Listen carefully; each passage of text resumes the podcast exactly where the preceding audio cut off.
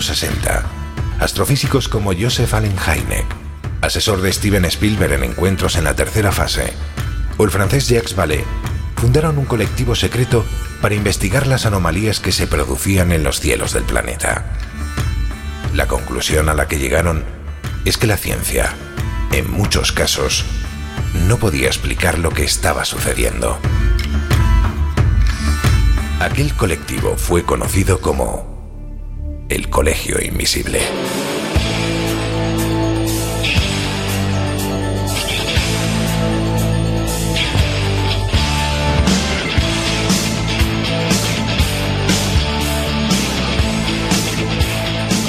El Colegio Invisible, con Lorenzo Fernández Bueno y Laura Falcó en Onda Cero.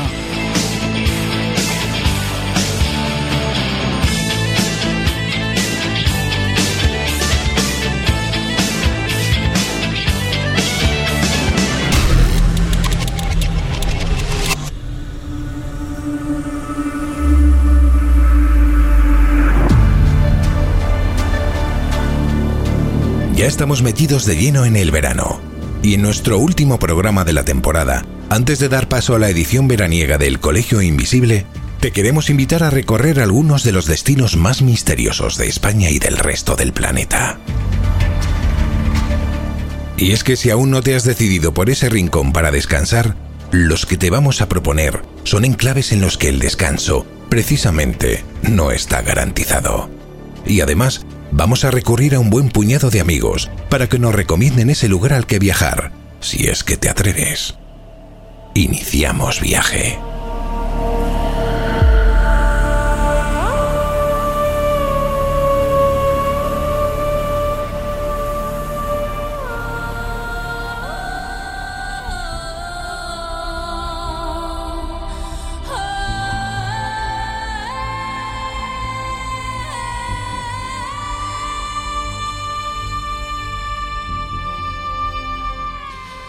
Hola, ¿qué tal? ¿Cómo estáis? Empezamos el Colegio Invisible de esta semana, que por cierto hay que decir que es el último de la temporada, de la tercera temporada en Onda Cero.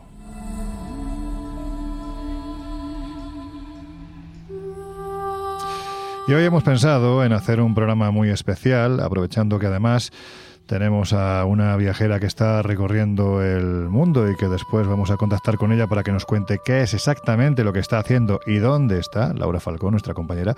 Vamos a aprovechar que estamos ya en periodo vacacional, ha entrado el verano con fuerza y además con bastante calor. Y vamos a recomendaros alguno de esos lugares a los que nosotros o bien hemos ido o bien nos gustaría ir, por si os apetece.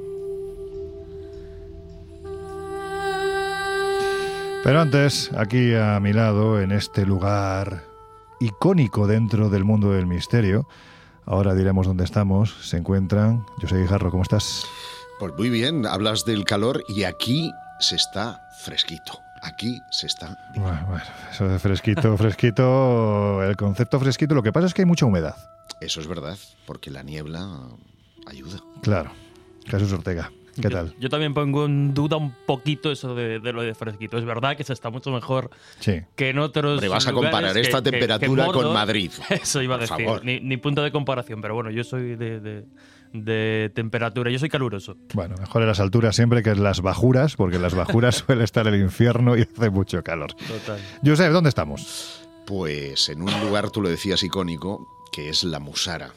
Estas ruinas han atesorado multitud de leyendas que nos llevan incluso a universos paralelos. Esa famosa Vila de Asís, ¿no? esa villa de seis, que algunos han relacionado con el, el impronunciable, el diablo, 666, porque mm, aquí se han producido desapariciones misteriosas, y no porque Laura no esté, que está en, en Roma, Está en sino Roma. porque, porque se han acreditado varias desapariciones, eh, fenómenos, vamos a llamarle espaciotemporales, incluso presencia de ovnis, y lo que es más inquietante, y eso es lo que me mantiene alerta, ahí al lado de la iglesia alguien ha dicho ver una especie de santa compañía de monjes que salían eh, de esa iglesia en ruinas e incluso escuchar sus campanas como puedes ver no hay campanario o sea lo que queda del campanario no queda- tiene campanas Está vacío. exacto Está derruido.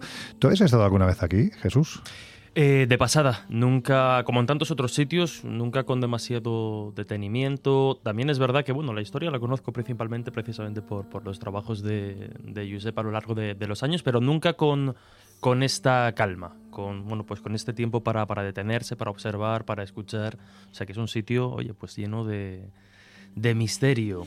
Misterio, leyenda, tradición. Fijaos, hace mucho tiempo en este mismo lugar un querido amigo, Miguel Aracil, que es posiblemente, bueno, pues yo creo que el escritor que más se ha pateado Cataluña y que más ha escrito de los misterios, de las leyendas y de las tradiciones de Cataluña, me comentó que en ese cementerio que tenemos justo enfrente, al lado de, de la iglesia que no tiene campanario, pero que como dice Josep, a veces se Suena. oye el tañer de las, de las campanas, hace mucho tiempo se decía que se enterró ni más ni menos que a una bruja.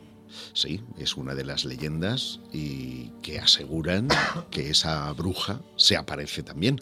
De hecho, con Laura eh, vinimos aquí, un grupito de personas Mm. de Prisma Viajes y tuvimos oportunidad con la cámara térmica de ver en este cementerio, ahí al lado de esas flores, precisamente el espectro, no visible al ojo, pero sí en la cámara térmica de una figura humana. Y esto hizo mm, sobrevolar el mito de la bruja enterrada. Vamos a aclararlo porque has dicho el espectro, pero no estamos hablando de un espectro fantasmal, sino lo que sería el espectro. Claro.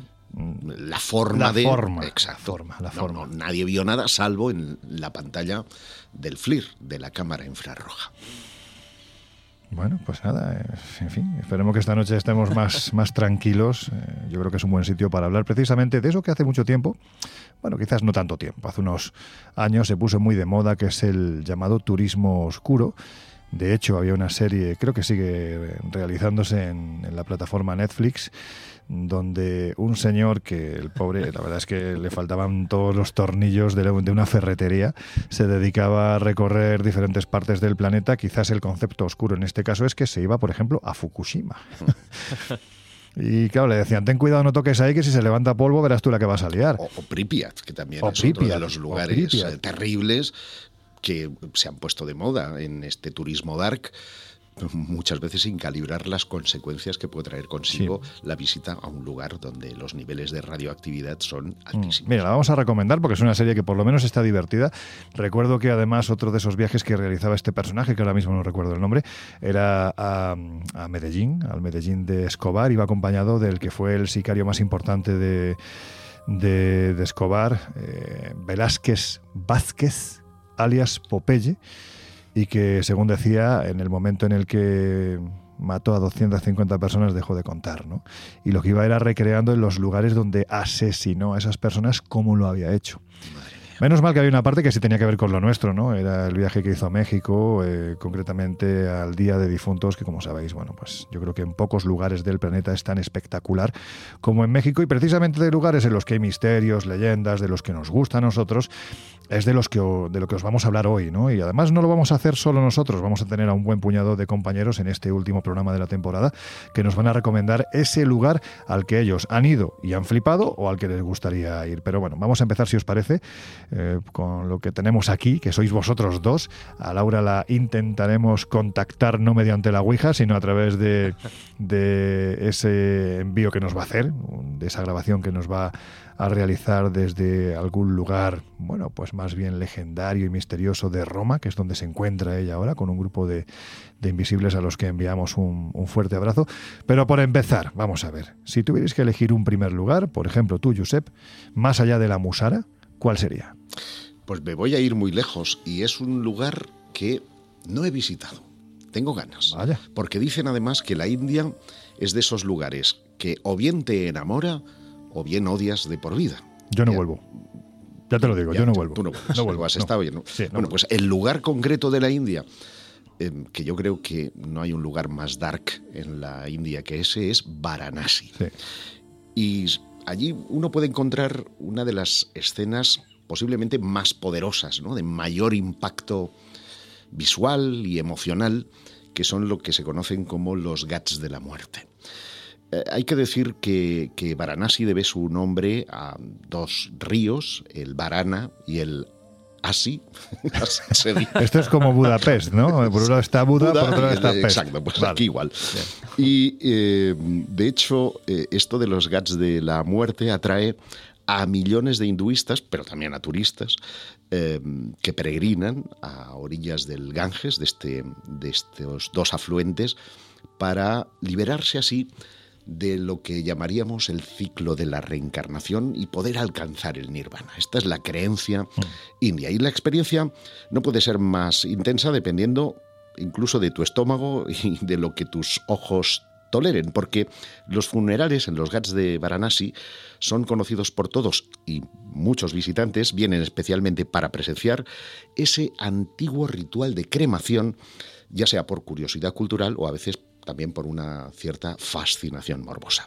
Los Ghats son entradas abiertas, unas escaleras que conectan la ciudad con los ríos y sirven para bañarse, para rezar, para hacer ofrendas, para lavar la ropa y también para quemar a los muertos. Con lo cual, imagínate aquí la batidora de sensaciones que se de olores. y de olores que se pueden establecer. No se te olvida, de olores. No se te olvida, te lo digo. Una de las cosas que se te mantiene de por vida en la memoria es el olor.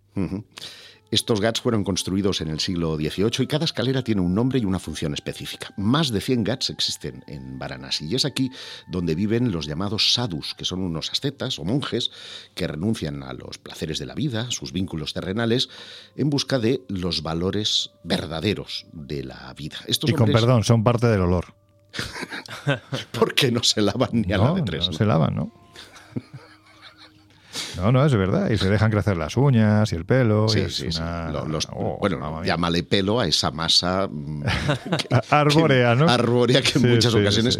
hay nidos, hay nidos. En muchas fotografías, porque precisamente cuando Con todo nuestro respeto, dirigía Rutas del Mundo, venían muchos eh, fotógrafos, porque evidentemente es un espectáculo muy plástico, con fotografías que podías contar los pelos, pero que literalmente aquello era una plasta muchas veces eh, porque hay ceniza, o sea, el, el, ritual del sadus lleva consigo también el embadurnarse ¿no? de, ceniza, el colocar ciertas esencias que me imagino serán para quitar los malos olores a los que hace. Tú sabes que para alcanzar la iluminación primero hay que descender muchísimo, muy profundo a los infiernos. Pues estos deben estar muy, muy cerca. Bueno, estos hombres, estos sadhus espirituales, viven de manera muy frugal en tiendas que se improvisan a lo largo de esos gats, hacen yoga orillas del río, se les puede reconocer por ese pelo largo, su túnica naranja, o por estar desnudos y cubiertos solo de cenizas y cal, como antes os adelantaba.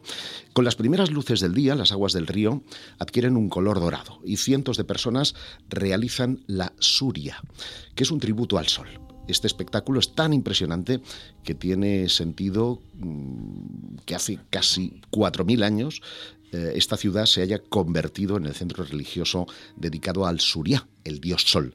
Y estos gats, eh, o los que más atención atraen, son el Manikarnika y el Harishachandra. Toma ya. Lo he dicho bien, ¿eh? No te voy a decir que lo repitas porque... Considerados los principales crematorios junto con el gat de Pachaganga, donde se cree que convergen los cinco ríos sagrados del hinduismo. No esperes encontrar silencio o ambiente de meditación, lo que prevalece es un ambiente de mercado, con empujones, bullicio, y a la orilla del río es donde arden las piras de madera que están avivadas por hombres, incluso niños, para mantenerlas encendidas las 24 horas del día y el humo denso, además mm, con la carne. Yo no quiero ser, tampoco ser, muy, no es necesario. Es invitar a la gente a que vaya, no a que, no a que lo tachen directamente. Es muy, muy penetrante. Y si no eres aprensivo y te acercas, podrás ver desde extremidades, cabeza, oh, todo, toda la parte de, Esto es como cuando Jesús nos invitó a todos a que fuéramos a Granada, a esa ruta, porque había un cementerio en el que podíamos ver todo tipo de cosas. Bueno, pues. en fin, que entiendo que estamos en turismo. necroturismo, ¿no? Necroturismo. Bueno, el ritual puede durar hasta tres horas y el costo oscila entre los 12 y los 71 euros, que para nosotros posiblemente no sea nada. O sea, yo no me llevaría allí a mi abuela, a, a nadie, por favor. Pero en cualquier caso es una cantidad muy significativa en un país tan pobre como la India y las personas adineradas pueden permitirse una pira de madera completa, mientras que los más pobres apenas pueden comprar una pequeña cantidad de polvo de sándalo eh, sagrado y aquí es donde se ven precisamente cadáveres flotando en las aguas. En general, las mujeres son excluidas de los rituales por temor a que lloren, esto me ha llamado siempre la atención, pero según la tradición hindú, los fluidos y las lágrimas son considerados contaminantes en los ritos funerarios. No puedes llorar a un muerto. Y cuando la madera comienza a arder, los llamados DOMS supervisan e incluso pinchan el cuerpo con palos si es necesario eh, para comprobar que todo va bien, porque el fin es que el cráneo explote. De verdad, Josep. O sea, empezar el era, necesario que empezáramos el programa de esta forma. Bueno, ya he dicho que sin duda se necesita un estómago fuerte para presenciar todo esto. estás poniendo el estómago a mí. Para terminar, te diré que durante todo el día se escuchan los cantos en honor a Shiva, uno de los eh, dioses eh, hinduistas, la Trinidad que representa al dios destructor junto a Brahma, el dios eh, creador, y Vishnu, el dios preservador. Y por la noche, desde los Ghats, las velas iluminan las aguas del Ganges, uno de los ríos y no es eh, falso, más contaminados del planeta.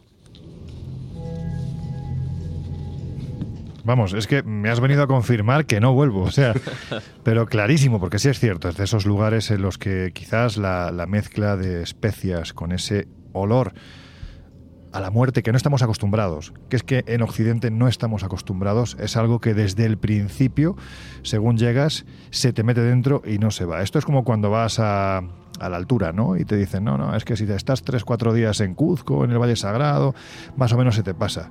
Con perdón, y un huevo. O sea, no se te va a pasar en la vida, ni por mucho que tomes el té con las hojitas de coca, ni nada por el estilo. O has nacido allí, o si no es imposible. Por lo tanto, este tipo de lugares, bueno, pues tienen esa parte de encanto que yo sinceramente, en este caso que tú has contado, no soy capaz de encontrar, no soy capaz de encontrar, pero bueno, es una de las propuestas, es la primera propuesta, empezamos muy fuerte, que nos hace José Guijarro. Como os hemos comentado, pues tenemos también en, en, esta noche a varios queridos compañeros que nos van a recomendar ese lugar, que espero que sea un poco más suave, aunque sinceramente, con el primero de la lista que va a actuar en unos segundos, cualquier cosa nos podemos esperar. Os dejamos en la voz de nuestro querido compañero, escritor, periodista, divulgador, sevillano, José Manuel García Bautista. Soy José Manuel García Bautista y mi recomendación para todos vosotros, como uno de esos lugares dark que visitar aquí en la provincia de Sevilla, es un viejo hospital, un viejo sanatorio abandonado que tiene todos los ingredientes necesarios para que la persona que se sumerge en su interior viva el misterio en primera persona. Una historia grande que nos lleva a un edificio de carácter médico, el antiguo hospital de San Pablo, entre la década de los 50 y de los 70, y que cuando cerró comenzó a ver cómo se manifestaba en su interior lo imposible. El cuerpo etéreo de una pequeña niña de 8 años llamada Clara, que falleció de una meningitis y que se pasea, que vaga por toda la eternidad por los pasillos de este edificio, principalmente por el viejo hospital civil, por su tercera planta.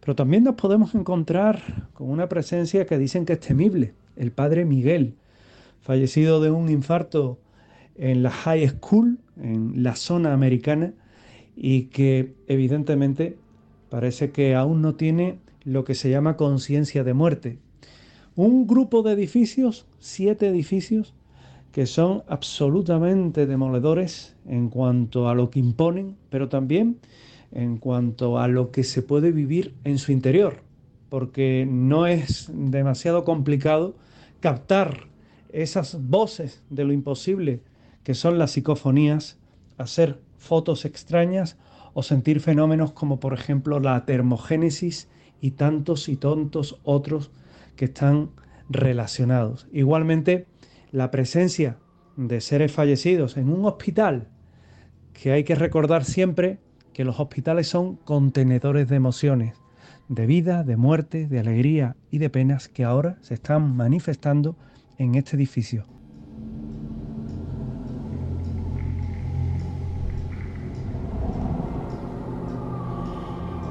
Ya sabía yo que Bauti no iba a ir suave precisamente. ¿Vosotros habéis estado en este sitio? No. Yo sí, sí. Has estado, tenido ¿verdad? oportunidad y es eh, realmente evocador, sobre todo si lo haces de noche, porque no es un lugar, digamos, limpio. ¿eh? Mm. Tiene su complejidad, Sí, sí, lo tiene. pero realmente es impactante, es sugestivo. Hay que tener mucho cuidado porque es un sitio que no está en las mejores condiciones. En una segunda planta te puedes encontrar un agujero en el suelo que te lleva directo a la primera planta o te lleva al cielo o al infierno, depende de cómo te hayas portado, porque el porrazo que te puedes pegar es importante. Así que mucho cuidado. Nosotros... De hecho, y aprovecho por hacer Sí. algo de pedagogía en ese sentido, es importante reseñar que hay muchos experimentadores de fin de Sí, semana que muchos. se van a lugares abandonados y no calibran suficientemente el riesgo. No de que se les aparezca un fantasma, que no hay Mm. precedentes de agresiones a experimentadores, sino precisamente de sufrir accidentes. Y eso es algo en lo que ponen énfasis las autoridades a la hora de prohibir. No es, no es extraño Claro. encontrar lugares cerrados a cal y canto, incluso con ladrillo, para que la gente no penetre en el lugar, porque evidentemente existen riesgos de derrumbe. Por lo tanto, el riesgo no son los fantasmas, es nuestra actitud cívica frente al misterio. Totalmente de acuerdo. ¿Tú qué opinas, Jesús? Que sé que estás deseando de, de decir algo. No, no, no, no. Yo la haría la misma recomendación que hace, que hace Josep. No es importante muchas veces cuando estos grupos deciden ir, ya no solo que en ocasiones también pueden incluso llegar a, a dañar algún tipo de, de patrimonio, sobre todo en función de- de- del tipo de incursión que, que hagan y el lugar en el que la hagan. Pero yo creo que el mayor riesgo es precisamente tener algún que otro accidente y Dios no lo quiera quedarse allí casi de, fantasma. Perenne ya, ¿no? ¿eh? Perenne. Bueno, no, pues- no, pero tener cuidado. Pues ya que estamos hablando de recomendaciones, vamos a ver qué recomendación nos hace otro de nuestros invisibles favoritos. En este caso se encuentra en Cantabria y ya sabéis, es el director de Nueva Dimensión Cantabria, ese maravilloso podcast y se llama Juan Gómez. Hola, muy buenas a todos. A mí me gustaría llevaros a un lugar que se aleja de las guías turísticas de Escocia. Escocia ya sabemos que es un país absolutamente extraordinario, lleno de historias de fantasmas, de criaturas extraordinarias, de leyendas, pero también de lugares siniestros y malditos como este, porque además su historia está basada en hechos reales que están sucediendo a día de hoy. Hablo de una pequeña localidad llamada Milton, que es atravesada por un río llamado el río Clyde. Bueno, pues alrededor del río Clyde existe un puente, el puente de Overton, un puente construido hace más de un siglo y que tiene una historia siniestra que a día de hoy, insisto, se sigue dando. Y es que desde hace ya varios años se han reportado la friolera de 600 suicidios de perros. Es decir, hay perros que atraviesan ese puente y de manera inexplicable se asoman a los bordes o a uno de los bordes y se lanzan al vacío a una altura de 15-20 metros para caer muertos debido al golpe, al impacto en el lecho de ese río Clyde. La explicación desde luego no está clara. Así que tenemos la vertiente más paranormal o la más científica. La que nos dice la vertiente paranormal es que ya desde época celta se consideraba ese mismo punto donde está el puente como una auténtica puerta al infierno. Y lo que se dice es que hay una especie de llamada de esa puerta a todo el perro que pase, de manera que de alguna forma son atraídos a esa- hacia esa misma puerta lanzándose al vacío. Otra historia, que es una historia basada en un hecho real, fue el suicidio de un soldado junto con su niño. Lo que se dice es que el fantasma de ese niño llamaría a los perros que pasaran por el puente y estos, una vez más, influidos por esa llamada, se lanzarían, se arrojarían al vacío hasta caer en el lecho del río Clyde. También está la parte más científica. Hay quien afirma que quizá eh, el lecho del río contenga algún tipo de olor o algún tipo de animal que pase por la zona y que de manera eh, totalmente eh, atractiva y sin ningún tipo de, de freno hiciera que los perros se lanzaran en busca de esa criatura o en busca de ese olor, acabando una vez más con su vida. Y otra de las teorías científicas afirma que allí puede haber una, una confluencia de, de ciertas energías, pueden ser eh, líneas telúricas o incluso se habla de las antenas que están en la zona, antenas de telefonía que pudieran alterar de alguna forma el comportamiento de los perros. En cualquier caso, sea como sea, para mí este es uno de los lugares más siniestros, más extraños, en donde curiosamente mm, son tres tipos de razas de perros los que suelen tender a suicidarse allí. Border Collies, Golden Retriever y perros labradores. El por qué estos tres perros y no otros es todavía algo más añadir a los misterios de este lugar que para mí es tremendamente siniestro, el puente de Overton en la pequeña localidad de Milton, en Escocia.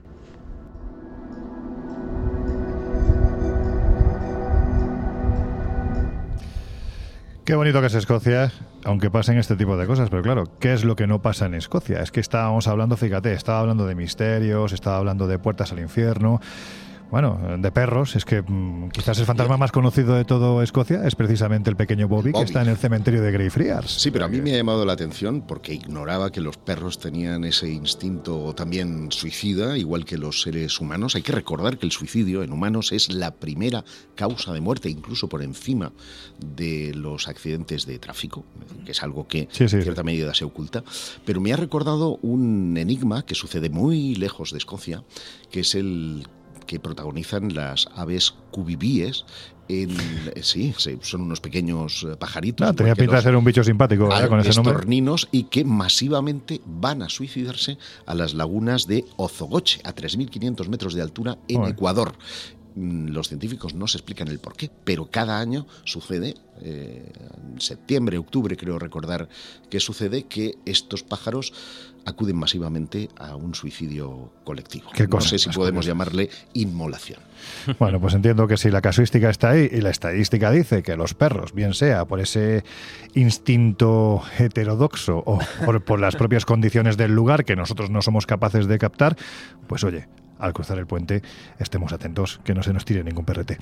Eh, Jesús Ortega, tu recomendación. Venga, vamos a empezar porque estoy convencido de que tú te vas a ir por algo más, más histórico, ¿puede ser? Sí, además voy a, voy a empezar como, como usted por un lugar que, que, no he visitado, pero que sí que es cierto que, que, me gustaría visitar y que muy probablemente vosotros conozcáis o algunos de, de los invisibles tenemos que irnos, eh, en este caso, a Austria, concretamente a, Salzburgo, y allí nos encontramos el castillo de Musam. Un castillo mm, rodeado de todo tipo de leyendas, principalmente asociado a una serie de, de causas y juicios por brujería histórico, es decir, se cometieron eh, se ejecutaron a diferentes personas.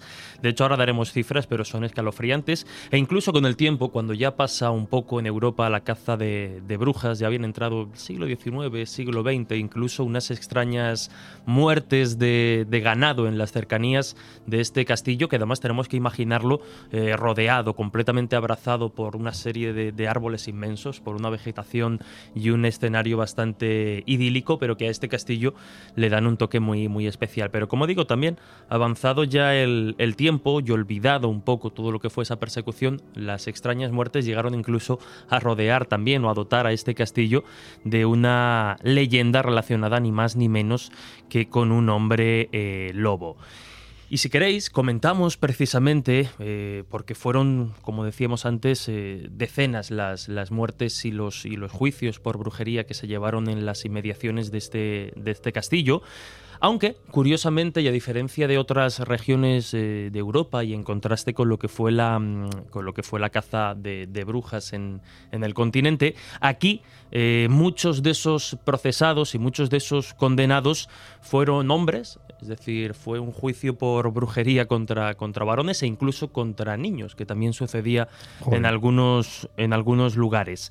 Y eh, quizá el, juicio por brujería más famoso, más infame de este castillo y que podría ser también eh, probablemente una de, estas historias de las más conocidas y las más trágicas de, todo el país, de, Austria, nos lleva hasta el año 1675, cuando, eh, bueno, pues tenemos que imaginar que este, estamos en pleno siglo XVII, la la caza y la histeria por brujería está en pleno auge y aquí no podía ser menos porque el miedo a las brujas era, era real y de hecho eh, las víctimas, como podéis imaginar, pues fueron torturadas, fueron asesinadas cuando fueron condenadas precisamente en la horca. Se habla de 130 hombres y 26 mujeres, por eso decía que aquí la cifra entre hombres y mujeres contrasta mucho con otros, con otros procesos. Habría más brujos en este caso que brujas. sí, se ve que, se ve que sí.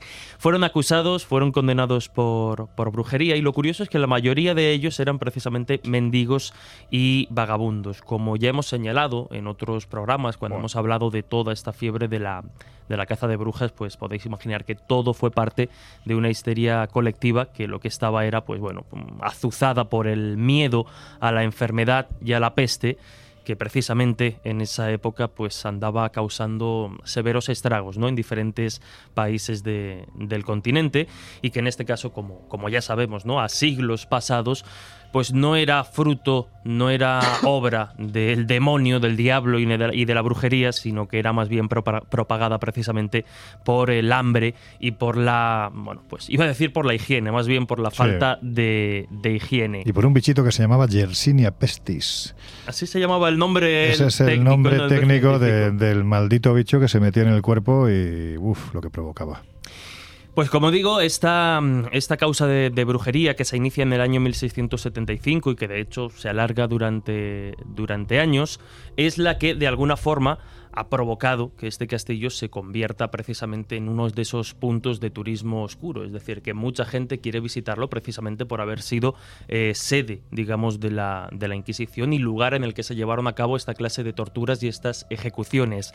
Lo que no podía obviamente, pues lo que no podía eh, dejar pasar es que muchos investigadores, muchos experimentadores, eh, pues que consideran eh, en lo, o creen en lo, en lo paranormal, se acercan allí precisamente con la intención de captar, pues mediante psicofonías o mediante otros métodos de, comunicación con el más allá, la presencia de todas estas almas y todas estas personas torturadas hace siglos. Y no solo quienes van allí buscándolo, sino que son pues, diferentes los testimonios que recogemos a lo largo de, los años de, de personas e incluso trabajadores del castillo que afirman que obviamente habiendo sido sede de, o habiendo sido escenario de esta clase de, actos, pues lo que allí se aparece es ni más ni menos que el alma de estos brujos y estas brujas eh, condenadas y, ejecutadas. Pero como decíamos, a principios del siglo XIX, ya avanzado el tiempo, empiezan a aparecer también en la zona restos de cadáveres de, venados y de otros animales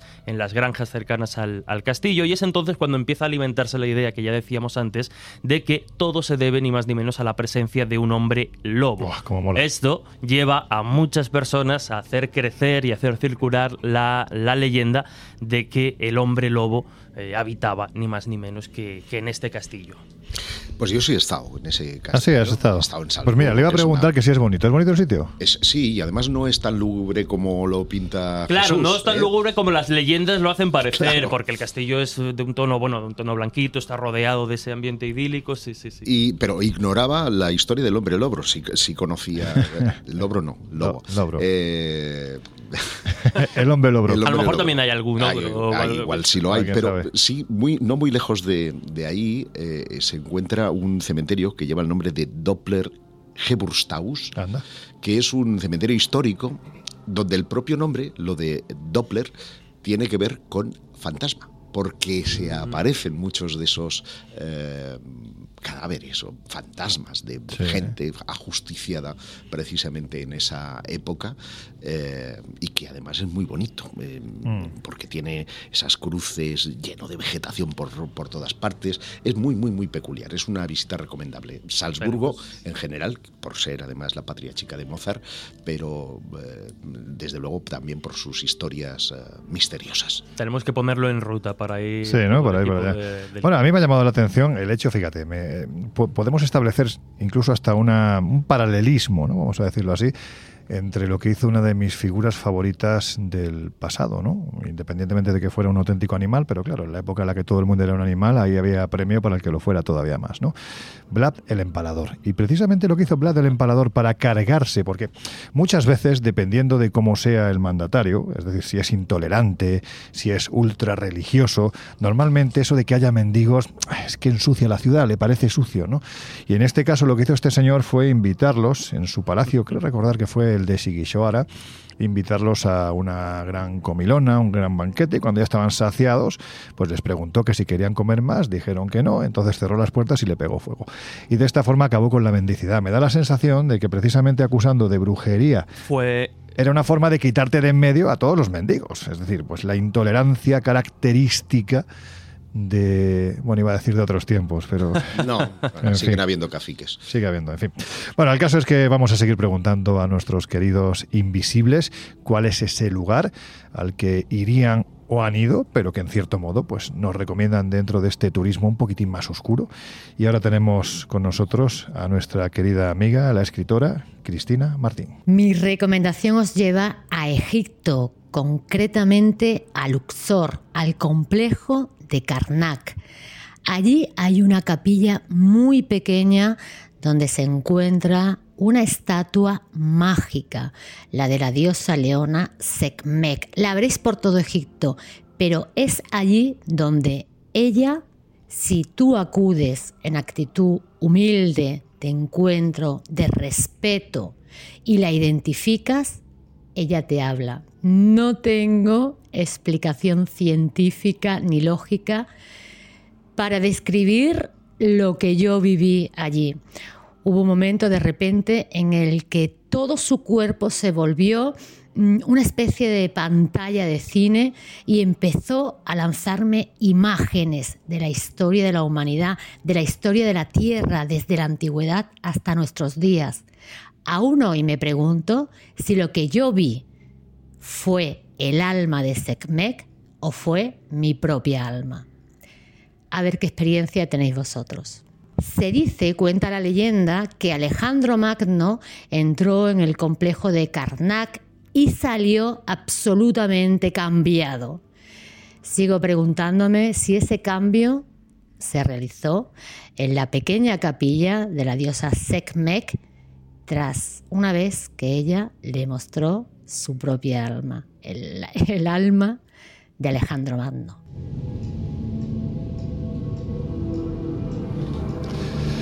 Pues es verdad, es verdad que es una capilla, ¿verdad, Josep? Tú y yo hemos estado muchas veces, también tú, Jesús, has estado en muchas ocasiones, Laura también ha estado. Es un sitio que podemos decir que dentro de ese ¿cómo, ¿cómo, describirlo? De ese descomunal, gigante, espectacular, maravilloso complejo que es el templo de Karnak, es que pasa completamente desapercibida. Es decir, cuando tú entras en la sala hipóstila, donde te encuentras con esas columnas que según dicen, venga, voy a hacer de andaluz, eh, ni 12 personas son capaces de abrazarlas. Ahora Josep dice, no, son 9. Bueno, 8, Depende del tamaño del cuerpo. Y depende... lo mismo Pau Gasol que... Pero aún así, imaginemos a entre 8 y 12 personas cogidas de las manos, estirando los brazos y no ser capaces de abrazar una columna. Estamos hablando, pues eso, de unas columnas hechas por el personaje que tú dijiste hace unas semanas, por Calimaco, ¿verdad? me, ¿Te has quedado con el nombre? Me he quedado con el nombre de Calimaco porque me parece que es que un tío que se llama Calimaco tiene que ser un tío muy grande, ¿sabes? O sea, es como, ahí va, que viene Calimaco. y Tú te imaginas un señor con unas espaldas gigantes, ¿no? Bueno, pues en este caso muchos Calimacos construyeron este templo de Karnak y quizás hicieron que el propio carisma que tiene ese templo y la monumentalidad, pues eh, hicieron que pasara, pasara desapercibida esa capilla. Tienes que salirte por un carril, podemos decir, del templo y te encuentras un lugar, Josep, que es, es fascinante y que a todo el que llega por primera vez sin saber dónde va, incluso hasta los cantos rodados, ¿verdad? Todo el mundo siente algo. Sí, porque apenas cruzas el umbral de la puerta a esta pequeña capilla, te encuentras con dos aras, con dos altares, de ellos para sacrificios, y cuando abren que siempre tenemos la llave a mano, ¿eh? abren la puerta eh, y entras en la oscuridad con, con, ese rayo de luz que únicamente ilumina desde lo alto de forma cenital a la estatua, pues hombre, eh, yo mm, que soy un poco canto rodado, lo dije mi apellido, soy Guijarro, eh, no, no, no, soy de notar cosas, pero he visto allí a gente sucumbir, no tan espectacular como lo que nos ha contado Cristina, pero cosas realmente eh, llamativas. La propia Laura, los hijos de Laura han vivido allí experiencias extraordinarias. Otras personas que bien conocemos han tenido experiencias allí eh, extraordinarias. Y digo yo que cuando tanta gente experimenta esas sensaciones, porque algo hay. ¿no? Los hijos de Laura que decir que se ríe mucho de las cosas que le pasa a la madre. es decir, que no son precisamente crédulos. Yo voy a ser el, malo, ¿no? Iba a poner un poco la, nota de humor porque precisamente en esta sala eh, que, se ha convertido en un reclamo turístico para ese viajero que va buscando en Egipto eh, pues algo más espiritual, más místico, más, más mágico también. Es verdad que da lugar en ocasiones, y, hemos sido testigos los tres a situaciones que, yo lo que he llegado a sentir más que sensaciones extrañas es vergüenza de, lo que, estaba, viendo, ¿no? estaba viendo en algún que otro momento. Pero más allá de eso, es verdad que es un lugar que, hombre, que, impresiona, está claro. Digamos que ahí cada uno libera sus eh, formas de sentir, ¿no? Pues déjame añadir un dato que es poco conocido, y es que no es la única estatua de Sekhmet que hay en Karnak. Hay una serie de pozos eh, que están en los alrededores en uno de los cuales hay una estatua idéntica a la que está en esa capilla. Está en una especie de cueva con sus murciélagos incluidos y obviamente no es visitable, no es visitable, pero es marca de alguna manera la importancia que esta diosa leona tuvo en el antiguo Egipto y cuyos recuerdos se remontan a tiempos atávicos cuando hace más de 6.000 años los pueblos que habitaban el Sáhara dieron mm, los mitos precisamente a los egipcios.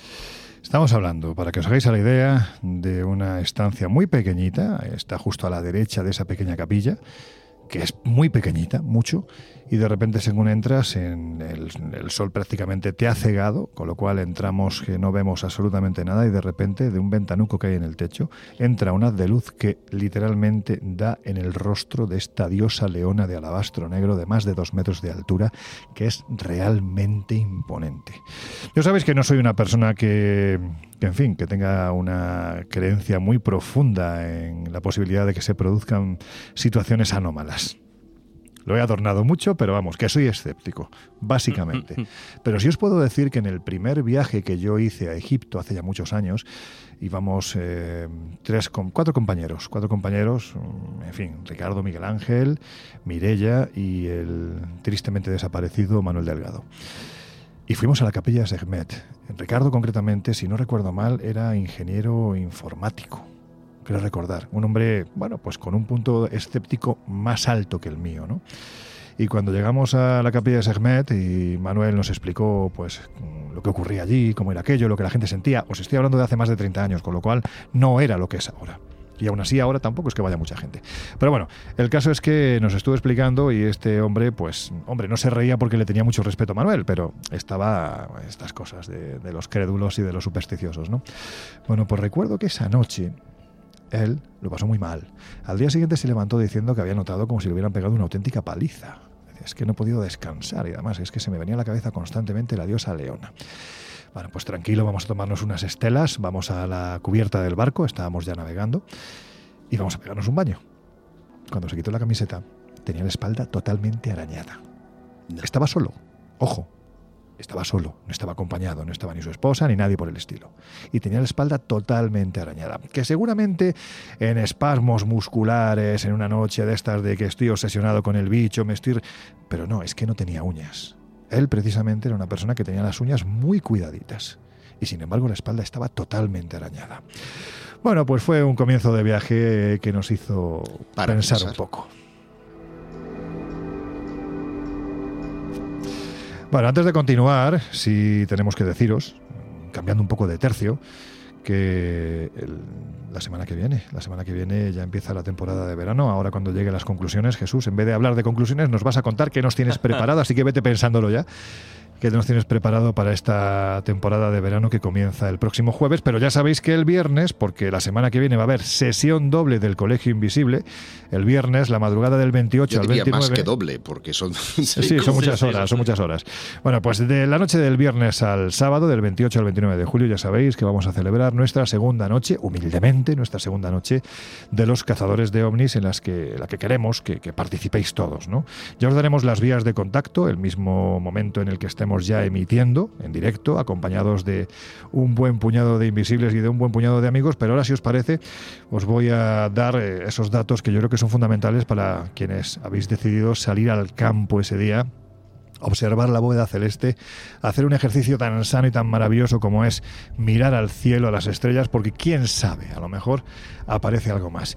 Y en esos puntos en los que vamos a tener destacados a amigos y a oyentes del Colegio Invisible, pues el primero que aparece es Jesús Ortega, que va a estar con la unidad móvil de Onda Cero, ni más ni menos que en el Parque de las Presillas de Alcorcón A partir de las 11 aproximadamente, entre 10 y media y 11, ¿no? Sí, a partir eh, nosotros estaremos, imagino que andando por, por la zona para en cuanto se vaya acercando la hora estar ya en la zona e ir haciendo un poco de, bueno, pues de, de punto de referencia para ir recogiendo, ir charlando e ir montando todo el, chiringuito para la larga velada ufológica que, nos espera, tanto a los que estén presentes allí como a los que vais a estar cubriendo e informando desde estudio y otros puntos de, España. Y tiene, tiene gracia, lo comentábamos hace unas semanas cuando estábamos tanteando un poco la, zona ¿no? a la que hemos desplazado este punto central de Madrid, aunque habrá otros y luego los, los comentaremos, porque de alguna forma eh, está muy vinculado al gran caso ovni de contactismo en nuestro país, aunque sea un caso eh, polémico con sus luces y sus sombras y que incluso en este último año lo hemos visto resucitar. Hablamos de, bueno, pues eh, esta zona muy próxima al castillo de San José de Valderas, a la zona de San José de Valderas, donde allá por los 60 se hizo una famosísima fotografía ovni, insisto, rodeada de polémica, rodeada de historia también, pero sobre todo, y yo creo que muy en la línea... Eh, eh, en este caso mía como corresponsal allí, ¿no?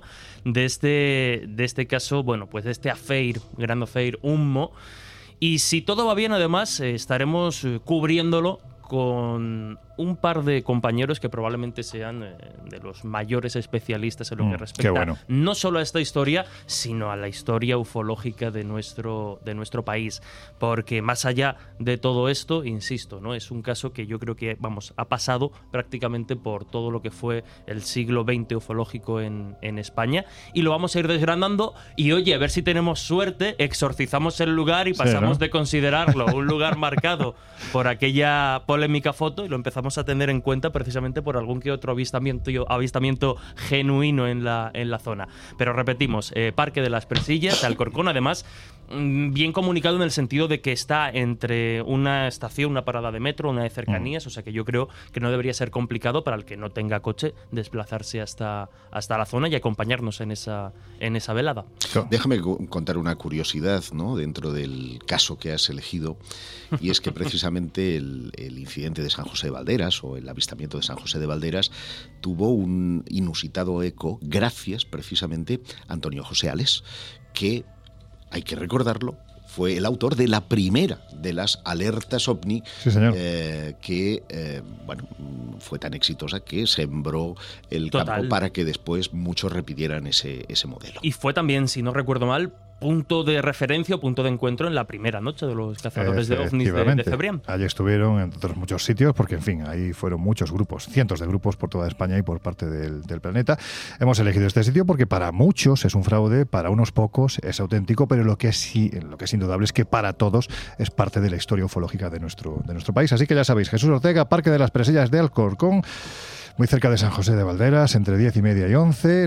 Uno de los oyentes, que es el que nos ha sugerido este lugar, nos dice que desde San José de Valderas se entra por el puente, se camina de frente y allí a unos 100 metros a la izquierda, en el centro del parque, hay una zona infantil con mesas, sillas. Bueno, pues ese va a ser el punto de, encuentro. Además, nos dice que hay una zona de aparcamiento entrando por la rotonda de circunvalación a Leganés desde el polígono de San José de Valderas. Voy rápido porque nos queda muy poquito tiempo. También eh, en Murcia, Antonio Pérez estará en el Mirador Cresta del Gallo a partir de entre las 9 y media, 10 de la noche. En el Torcal, en Málaga, a partir de las 9 de la noche, en el parking de este lugar absolutamente maravilloso. Marcelino Requejo estará en el Monte de Páramo, en Lugo, entre las 9 y media y 10 de la noche. Juan Gómez, Miguel Ángel Ruiz estarán en el Monte Corona, junto a la ermita de San Esteban, en Cantabria, a partir de las 7 de la tarde. Estos van a ser madrugadores, así que estaros allí que va a merecer la pena. Chema Font estará en la Serra de Tramuntana, en Mallorca, concretamente en el embalse de Gorg Blau, José Manuel García Bautista, Convento del Diablo, más conocido históricamente como el Convento de los Frailes,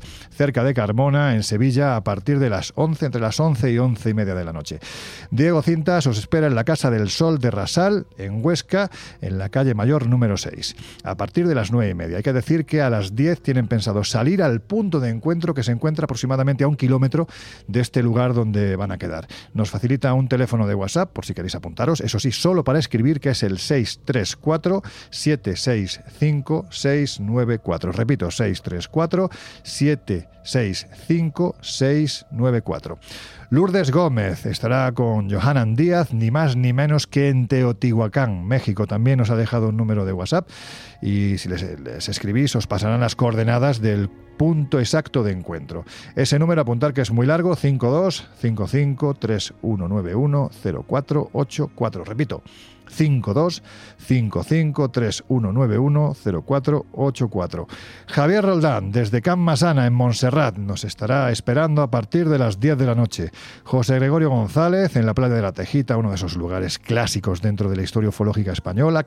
Saturnino Mendoza, cerca de los campos de la Federación, en Mérida. Nos ha pasado incluso las coordenadas, 38 grados, 56 norte, 6, 20 oeste. Carlos Jesús Pérez Simancas y un guía de Starlight, de decir que acreditado por el Instituto Astrofísico de Canarias, estarán en el Corral del Niño, en el Teide. Y además van a quedar sobre las 10 de la noche en el aparcamiento de los bares de Portillo Alto. Es decir, ahí hay dos bares, el Siete Cañadas y el Papillón. Bueno, pues en este parking quedarán a las 10 de la noche y a partir de ahí, en un rato, media hora aproximadamente, partirán en caravana hacia el Corral del Niño en el Teide, que vaya sitio para ver las estrellas y quién sabe si algo más. Íñigo Moraza estará con su visor nocturno incluido, que a Josep le encanta porque es un visor muy grande, ¿verdad, Josep? Muy grande. estará en la necrópolis de Miranda de Ebro a partir de las 10 de la noche. Carmen Cortés, en Algeciras, concretamente en la venta de Santa Clara, entre Castellar y Jimena, estará a partir de las 10 de la noche y además ya se está formando un grupo bastante grande. Manuel Corpa, en el barrio del Castillo, en el último mirador, dice que es donde está la última parada del autobús número 2. Nos facilita además un teléfono de WhatsApp por si queréis apuntaros, estará en Cuenca, hay que decirlo, que no he dicho la ciudad, estará en Cuenca, y el número de WhatsApp es el 640-874-690. 640-874-690. Fernando Díaz vaya tela, estará en Capilla del Monte a la vera del Cerro Uritorco, otro de esos puntos neurálgicos fundamentales en la ruta ufológica mundial. Oliver Marrero estará en el mirador astronómico de Sicasumbre, en Fuerteventura, ya sabéis, donde se aparece la luz popular, dicen que más longeva y más vista de todo nuestro país. Luis Javier Velasco estará en el Pico de las Nieves, en Gran Canaria, a partir de las 10 de la noche. Hay que decir que además nos ha sugerido que puesto que allí el aparcamiento es un poquitín difícil, que si vais a acercaros, pues mejor que quedéis, vayáis mucha gente en un mismo coche, porque si no, luego va a ser difícil de aparcar. Y aquí lo vamos a dejar de momento, en la segunda hora seguiremos avisando de estos lugares donde os podéis juntar con la gente que esa noche va a estar mirando las estrellas. Deciros un par de cosas muy rápidamente, y es que todos estaremos coordinados a través del WhatsApp del Colegio Invisible, que es, para quienes nos escuchen desde fuera de España, con el 34 delante, el siguiente número, 628-985-161. Repito, 628-985-161. Cualquier acontecimiento que se produzca será informado a este WhatsApp inmediatamente pasado antena para ponerlo al dictamen y examen de nuestros expertos. Bueno, pues con esta información de lo que va a ser una noche sin duda alguna tremendamente especial, esperemos que el cielo esté despejado y si está cubierto que sea por algún aparatito que se ha paseado y que no sea ni un avión, ni un helicóptero, ni un globo sonda, que es otra cosa. Con esta reflexión un tanto estúpida, os vamos a dejar unos segundos con nuestros queridos compañeros del, iba a decir del Colegio Invisible, no, de los servicios informativos de Onda Cero Radio que enseguida volvemos, os vamos a contar más cosas de lugares oscuros a los que viajar y por supuesto os vamos a dar los últimos datos de este evento, de esta em-, emisión especial que vamos a hacer la noche del 28 al 29 de julio. Enseguida volvemos.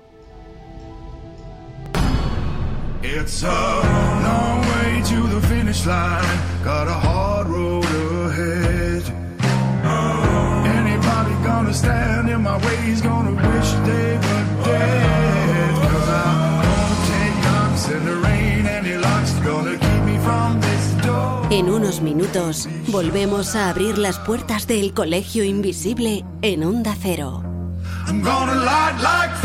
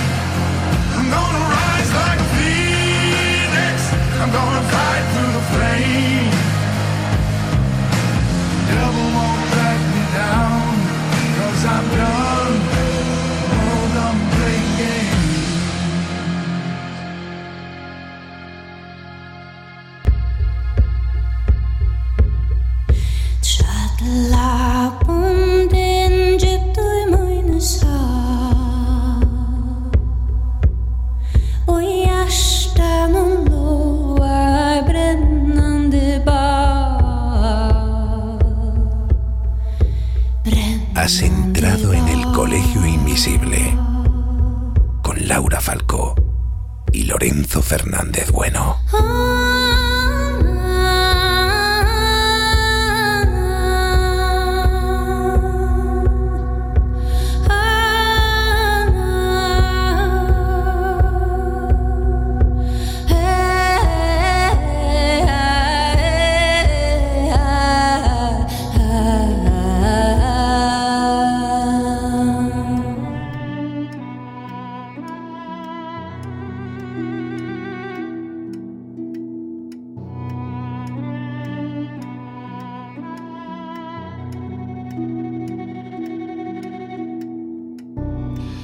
Bueno, pues ya estamos de vuelta. Si te acabas de incorporar al Colegio Invisible de hoy, que sepas que es el último de esta tercera temporada en Onda Cero y te estamos recomendando algunos sitios a los que viajar, aunque la verdad es que el comienzo que ha tenido José Guijarro, si no has escuchado la primera hora, te recomendamos que mañana en ondacero.es escuches el programa. La verdad es que es un sitio de todo menos recomendable para ir.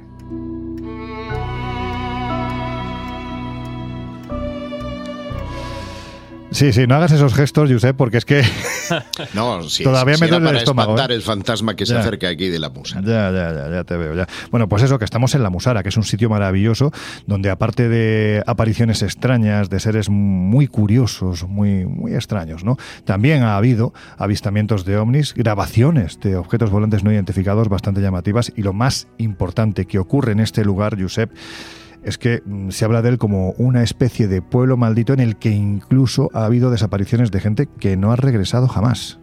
Sí, hay varios casos eh, muy significativos eh, de desapariciones en este lugar incluso el propio despoblado mm. es ya de por sí objeto de especulación, porque eh, intervino allí un misterioso tipo que quería eh, convertir el pueblo en una especie de lugar de atracción turística, mm. eh, prometió dinero a todo el mundo y aprovechando que el, problema de las aguas, más que la filoxera, que es lo que se dice, digamos, habitualmente, y no es cierto. O sea, filoxera es una especie de bichito que ataca la vid, ¿no? Básicamente. El, el, el Bashcam, que es la zona en la que mm. se establece este eh, pueblo, eh, es una zona eminentemente agrícola y fundamentalmente de vid, de, racimos de uva muy buenos para vino. El caso es que mm, la filoxera ataca esas vides, causando la muerte de las mismas y por lo tanto trayendo consigo la ruina. Pero esa no fue la causa. La causa fue la sequía y la ausencia de aguas para poder regar, cosa que hizo que la gente poco a poco fuera abandonando el pueblo y los pocos que quedaron, pues eh, alimentados un poco por la codicia de este eh, personaje misterioso que aparece en un momento determinado haciendo promesas, quedan esas promesas en nada y al final el pueblo es abandonado. Pero precisamente por las singularidades de ese abandono, porque fue como repentino, eh, alimentó la leyenda de que el pueblo estaba maldito. De hecho, hay un, hay un poema, ¿no? Una cantarella, una, coplilla, una coplilla. Que ilustra muy bien eh, esa cuestión.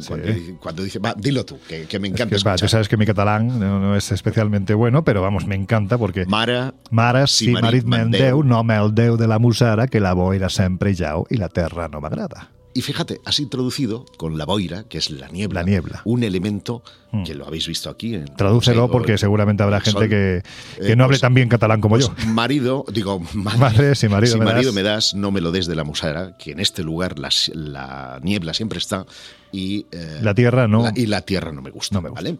Entonces em, es dura, ¿eh? Es dura, oh. es muy dura, pero eh, introduce este elemento que es un elemento eh, presente en prácticamente todo el folclore y mitología relacionado incluso con las desapariciones misteriosas, con las abducciones, que es el tema de la niebla como si fuera una suerte de em,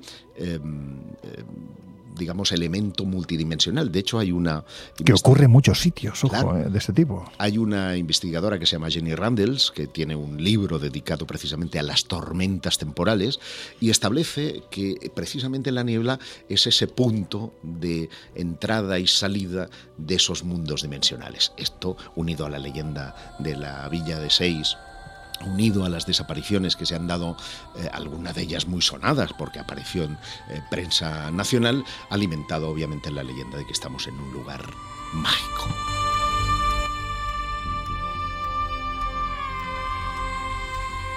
Y un lugar que merece la pena visitar, como merece la pena visitar el lugar valga la redundancia, donde se encuentra nuestra querida compañera Laura Falco.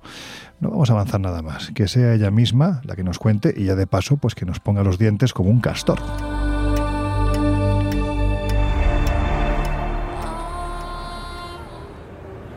Estamos en Roma y Roma es un lugar que aunque nos pueda extrañar, em, desde muy antiguo ha creído muchísimo, muchísimo en el más allá y en los fantasmas. De hecho, los romanos siempre fueron un pueblo supersticioso y temeroso en su relación con los muertos. Decían que los espíritus debían ser aplacados debidamente con sacrificios y ofrendas para que no atormentaran a los vivos. De hecho, eh, hacían varios rituales expiatorios para calmar a esos espectros. Los más destacados probablemente eran dos días. Hablamos del día de Mundus Pater y el día de las Lemurias. En este caso hablamos pues de aquel día en que se abrían las puertas del inframundo de, los vivos, el Mundus Pater, y al revés, las Lemurias eran las festividades de los espíritus malignos, los lémures, que reclamaban el alma de sus descendientes. De hecho, eh, hay historias de fantasmas que se remontan incluso al, siglo II después de Cristo y en eso encontramos, por ejemplo, una carta curiosísima de Plinio el Joven. Imaginaros, pues, desde cuándo hay historias de fantasmas. En este caso, además, la historia es muy curiosa porque habla de un buen hombre que buscaba casa y encuentra una casa pues sospechosamente barata. Y es que la historia de esa casa hablaba de que el lugar, aunque era hermoso, era una casa grande, eh, siempre había ocurrían en él sucesos extraños y que sus propietarios, hartos de ruidos inexplicables, de cadenas, de apariciones, según contaban de un espectro de un anciano extenuado por la delgadez y la suciedad, de largos cabellos y barba blanca, Después de esas apariciones decidieron vender la casa porque no podían convivir con aquel miedo, con aquellas noches terribles y siniestras. Y este hombre, que llegó desde Atenas, hablamos del filósofo Atenodoro, le da anuncio, le sorprende el precio y le escama y evidentemente pues empieza a preguntar y se entera de la realidad del lugar. Pero no contento con saber que el sitio estaba embrujado o se suponía que en él vivía un fantasma, compra la casa con un solo propósito, y es quedársela a un precio razonable, sacando al fantasma de ella. ¿Y qué es lo que hace? Pues se queda solo en la casa, se encierra en su habitación, se pone a escribir, intentando concentrarse en el trabajo, cuando a altas horas de la mañana empieza a oír ese arrastrar de cadenas, esos ruidos inquietantes que llenaban la estancia. Entonces, cuando ya los ruidos están cerca, casi sobre él, levanta la vista y ve a ese espectro totalmente demacrado, con sus cadenas, haciendo espamientos, intentando llamar su atención, pero él simplemente se limita a levantarle la mano, pidiéndole que espere su momento, y sigue escribiendo tranquilamente. Al rato, el ente, completamente fuera de sí por la falta de atención, pues cada vez hace más ruido y más aspavientos, hasta que finalmente Atenodoro vuelve a mirarle y en aquel momento decide seguirle. El fantasma camina hacia el patio interior de la casa, donde de pronto desaparece. Em, cuentan que Atenodoro, fuera de, de, lo que sería lógico, que es asustarse, mantiene la calma y al día siguiente hace perforar ese patio interior de la casa donde aparecen unos huesos, evidentemente, posiblemente del fantasma, y pues esos huesos pasan a ser enterrados en zona sagrada y los hechos pues dicen que remitieron. Por tanto, se lleva una casa a muy buen precio por el hecho de tener sangre fría, ¿no?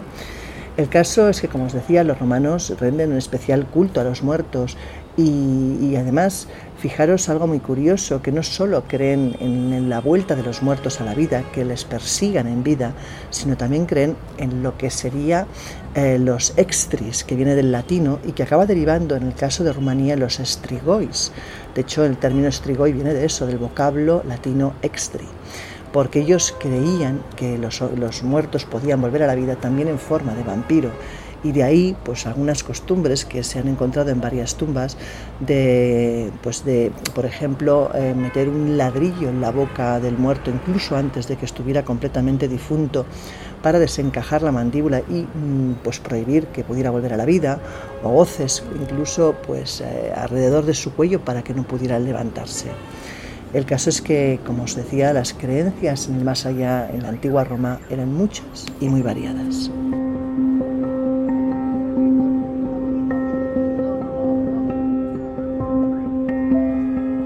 Estamos a punto de llegar a una zona, pues quizás las más bohemias y bonitas de Roma, que es la zona del Trastevere y también a Plaza España.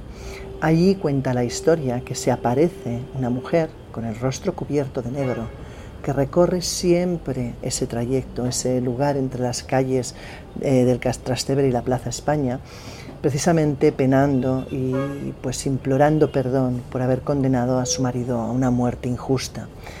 La historia dice que detrás de la Plaza Farnese, en el vícolo del Grote, eh, aparece también otro fantasma, que es el de su marido Giuseppe Balsamo, conocido como el conde de Caliostro. Y este hombre era un ambicioso, esotérico, alquimista, también decían que era masón, pero también era mm, falsificador, estafador, lo que queráis y más.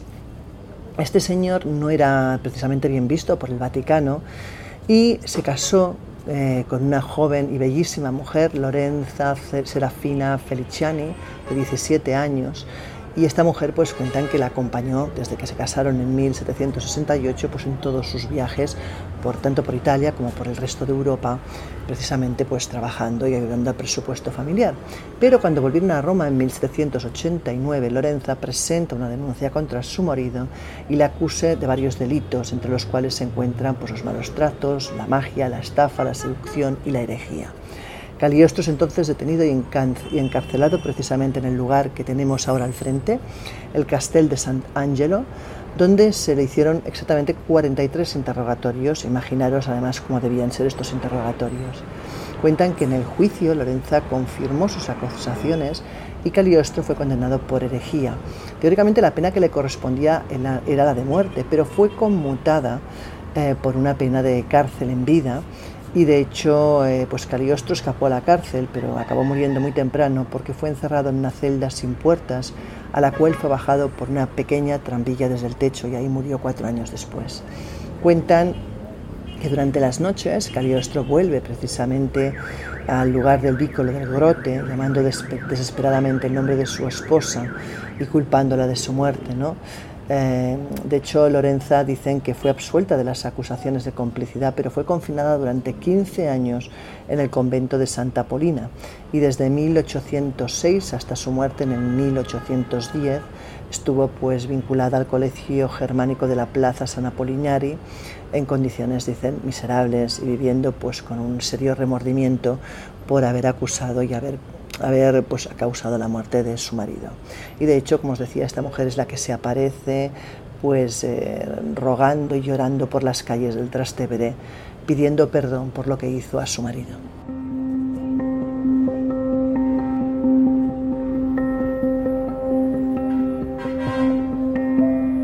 Otro personaje famosísimo en su época, hablamos del siglo XVII, y que también se aparece y tiene una historia increíble detrás es Constanza Conti de Cupis. Esta mujer, que era una noble romana, y contaban que pues ella vivía en el palacio de su familia, eh, que daba justamente a la plaza Navona. Eh, esta mujer se casó con el sobrino del cardenal Gian Domenico di Cupis y se trasladó precisamente pues, al palacio de la familia de su marido junto a la iglesia de Santa Agnese in Agone. Esta mujer eh, era fascinante, cuentan, era muy bella, pero había algo de ella que destacaba especialmente y es que decían que tenía las manos más perfectas de toda Roma. Tanto era así que el artista Bastiano quiso reproducir en un molde de yeso esas hermosas manos para tenerlas en su taller, pues precisamente como prototipo de manos que se pudieran admirar.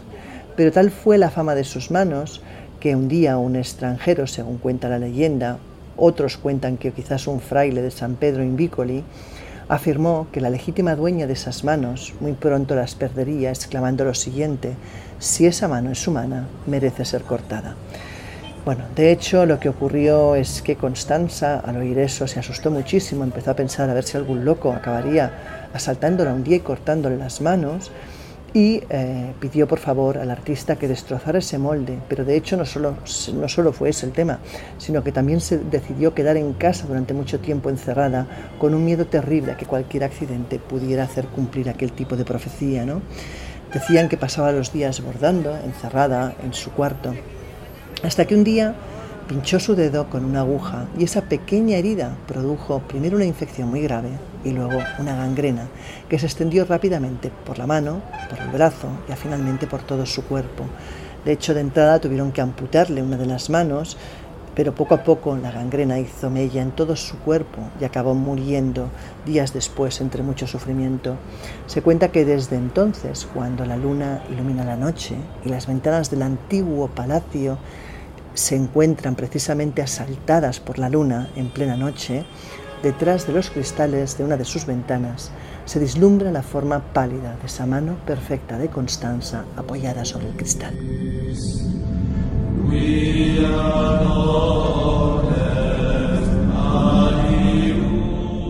Hoy estamos en un lugar único, un lugar excavado bajo tierra hace siglos que era utilizado por los romanos como cementerio. De hecho, hablamos de las catacumbas de San Sebastián.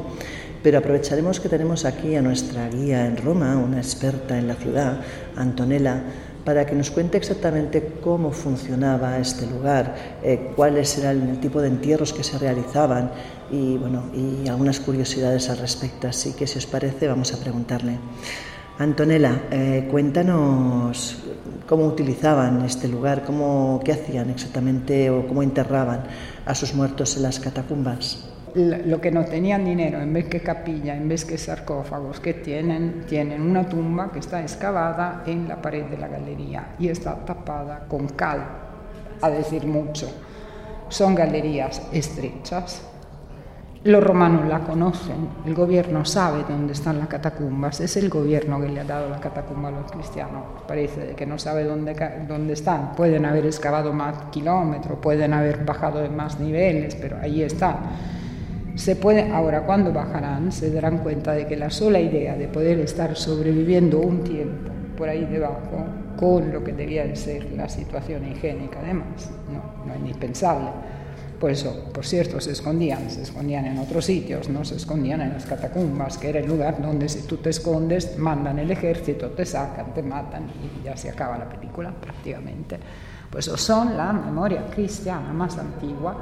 Los sarcófagos, estos ya son tardos, no son del final, algunos son del cuarto siglo, eh, pero en las catacumbas aparecen las primeras pinturas, la, lucernas, que son las lucernas típicas que se usaban en toda Roma y en todas las domos, las habitaciones, en la catacumba llevan el monograma cristiano, que es la cruz, la P, el alfa y el omega, el Cristo entre alfa y omega, comienzo y fin de todo. Por eso son, es un hablar hecho de símbolos, ¿no? Primero porque la cultura cristiana se pasa como leen libros, leen los evangelios, ¿cuántos son los que pueden leer? Muy pocos. La transmisión es oral, por eso cuando se reúnen en, las, en las casas es porque hay uno que cuenta la historia de Cristo, lo que han dicho los apóstoles, y es así que se convierten y se van convirtiendo. Y no solamente se convierten los esclavos y los pobres, ¿eh? porque hay también unos patricios que se convierten a la religión cristiana seguramente, que son lo que luego darán las habitaciones de sus casas para que se aprovechen como lugares de culto, pero donde el culto es también reunirse para poder transmitir eh, el verbo cristiano a los demás. Esto es, pues las catacumbas son sus cementerios y naturalmente si uno está buscando cuáles son donde nace la decoración cristiana, la decoración cristiana nace en las catacumbas. La primera figura, los primeros relieves, los primeros símbolos cristianos están en las catacumbas, o por lo menos son de los más antiguos, evidentemente.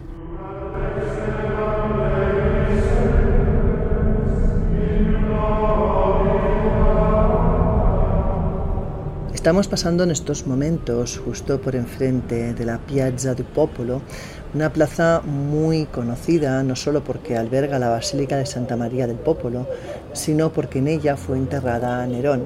De hecho, es curioso porque la historia de Nerón, que como sabéis fue considerado el peor emperador de todo Roma, un emperador al cual se culpabilizó, aunque no se demostró nunca, de provocar el incendio que arrasó media Roma y que además pues, eh, se dedicó a perseguir a los cristianos, haciendo que eh, en el circo máximo fueran ejecutados, en algunos casos incluso torturados o eh, untados en brea y, se les prendía fuego, imaginaros la escena realmente dantesca.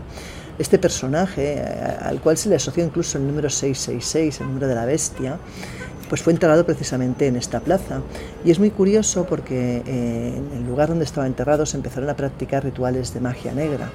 De hecho, según cuenta la leyenda, creció un gran nogal que fue identificado como obra del diablo y decían que de hecho, eh, según la leyenda, ese nogal era el verdadero imán del mal.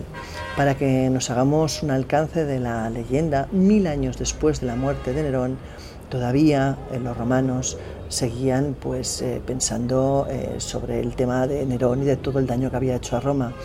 Tal es así que en el 1099 el Papa Pascual II decide realizar un exorcismo al lugar y para ello, según cuentan, eh, dijo que había tenido una aparición, una visión de la mismísima Virgen María que le indicó que para ahuyentar el fantasma y los demonios que habitaban la plaza, lo que tenía que hacer era taladrar el nogal desenterrar los restos de Nerón y quemarlo todo junto para lanzar las cenizas al río Tíber. Bueno, pues mil años después de la muerte de Nerón, todavía a día de hoy la gente recuerda esta historia, ¿no? Pero la acción no acaba ahí. Eh, para asegurar ese éxito, además se impuso a la ciudad un ayuno de tres días antes de llevar a cabo el exorcismo.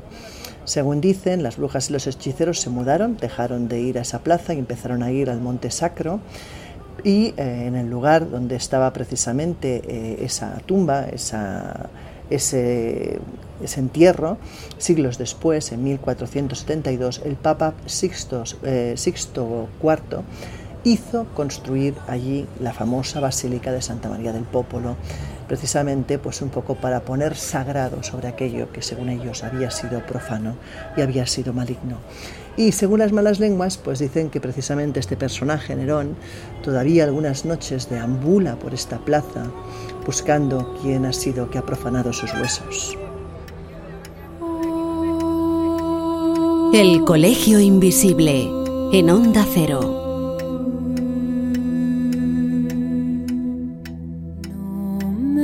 Jesús Ortega, que tenemos a Laura Falcó recorriendo Roma y como bueno, pues como todo el mundo se imaginará, pues poniéndonos los dientes muy largos, porque además hay que decir que están haciendo cosas increíbles.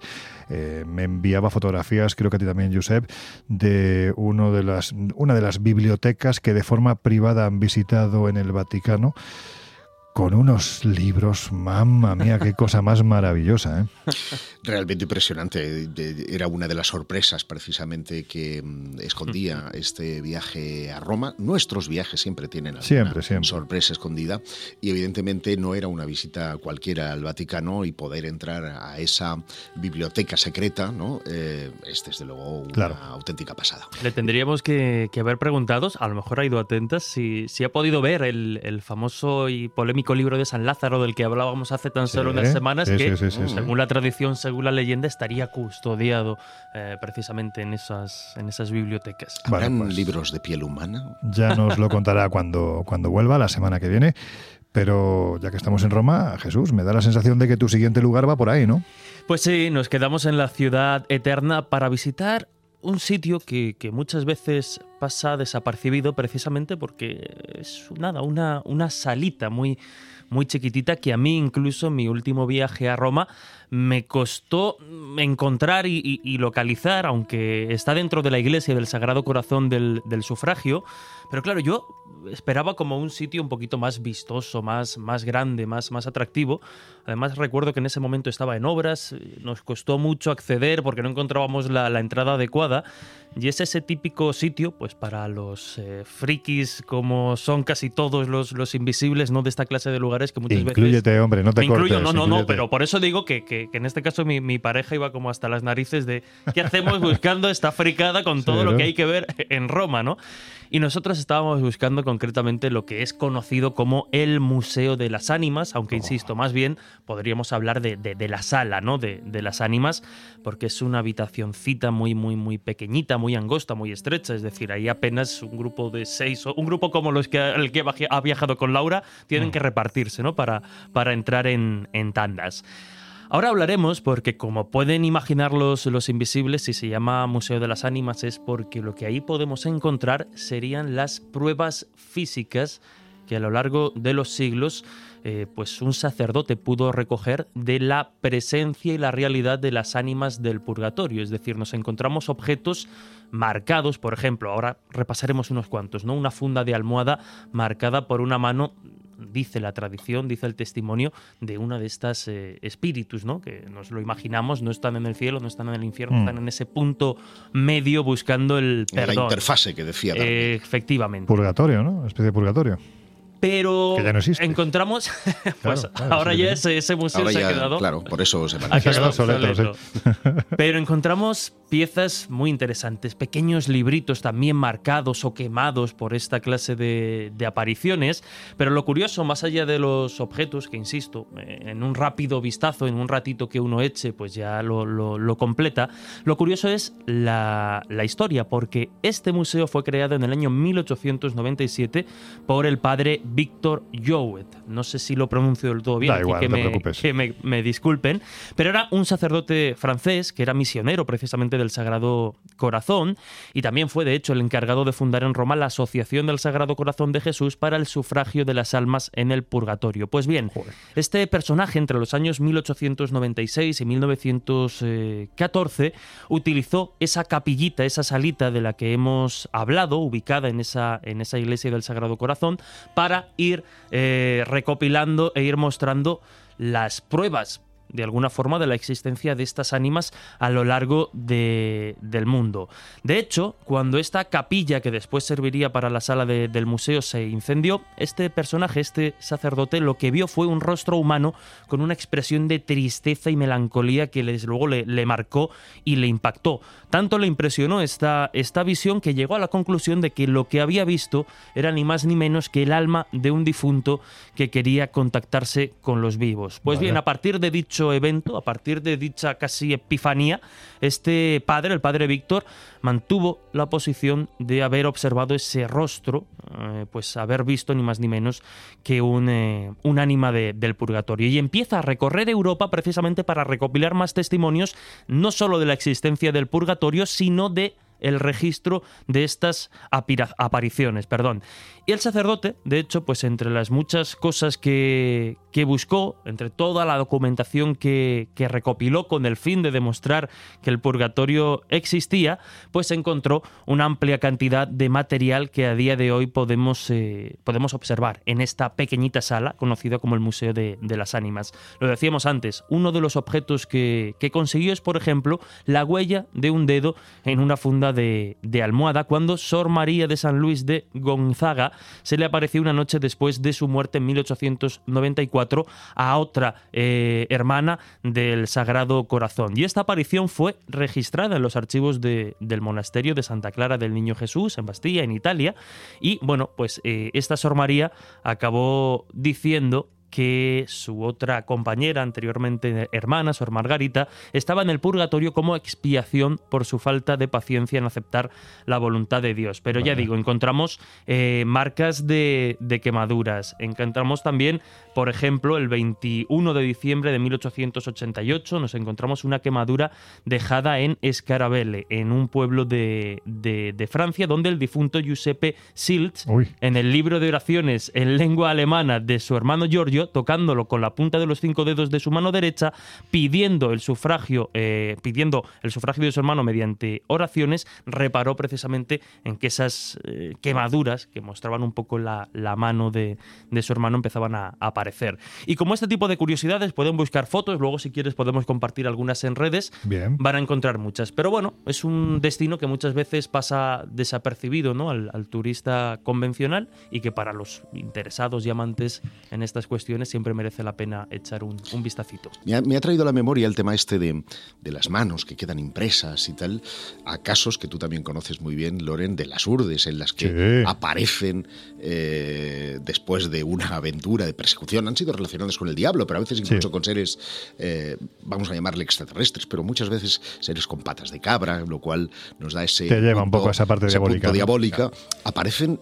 Eh, vamos, grabadas a fuego, literalmente en las maderas de, la puerta de las casas o como una historia que es maravillosa y muy poco conocida de Balaguer en, Lleida, donde también tiene lugar la aparición de, unos seres cuando, cuando la propietaria del inmueble se va a misa de madrugada, mm, extrañamente encuentra la iglesia abierta, entra y allí descubre a tres tipos que están, eh, están escuchando el oficio y cuando se va, pues eh, le dice que no tienen dónde quedarse y les ofrece la casa, literalmente la cuadra donde pasarán la noche, cierran la puerta por dentro eh, no hay otra salida que esa puerta y sin embargo al día siguiente habían desaparecido después de que ella hubiera tenido un sueño en forma de calaveras que se le aparecen estos tres viajeros y queda inscrita su mano y una cruz en una de las paredes. Teleplastia, por cierto, que hasta hace escasamente 10 años era visible. Desde entonces no he vuelto a Balaguer a verla, pero la historia es maravillosa. Giuseppe, Giuseppe, si el sueño en vez de ser de este señor hubiera sido tuyo, seguramente las calaveras explotarían. es que te has quedado impactado, eh, que sí me quedado impactado. Bueno, seguramente otro de los lugares que nos va a impactar mucho es el que nos sugiere el director del podcast en YouTube, hay que decirlo, Oculto tras la sombra, que también dirige y presenta el programa Noches de Misterio en Radio Caracol Colombia, la radio más importante del país, es Juan Vallejo. Así que si os parece, vamos a escucharlo. Hola a todos y un saludo muy fuerte a todos los oyentes del colegio invisible. Pues ante la pregunta de un lugar que esté repleto de misterio y que merece la pena ser visitado alguna vez en la vida, la verdad que hay, muchísimos, pero bueno, no sé por qué esta mañana me acordé cuando recibí la pregunta de Lorenzo de Gobekli Tepe, del que sería el templo más antiguo de la humanidad, ni más ni menos que habría que remontarse a hace 12.000 años, un lugar que cambió nuestra historia para siempre, porque hasta ahora los arqueólogos y los historiadores nos decían que las primeras civilizaciones de la historia comenzaron en torno a hace 5.500 años en Mesopotamia. Sin embargo, Gobekli Tepe nos lleva mínimo 7.000 años atrás. Y además, si nos vamos justo al lado, a Karajan Tepe, a otro templo que se ha descubierto hace poco, es fácil que nos tuviéramos que remontar hace ya no 12, sino 14.000 años. Tuve la suerte de filmar Gobekli Tepe hace mucho tiempo, justo cuando las pruebas de carbono 14 que realizó el arqueólogo alemán Klaus Schmidt demostraron que estos templos tenían, repito, ni más ni menos que 12.000 años de antigüedad. Y es muy curioso porque Gobekli Tepe es un templo que lo que nos hace es no solamente hermanar los hombres con las estrellas, hace, repito, 12.000 años, sino que además eh, Gobekli Tepe es mucho más que eso. Es un templo que está hecho como una puerta al más allá.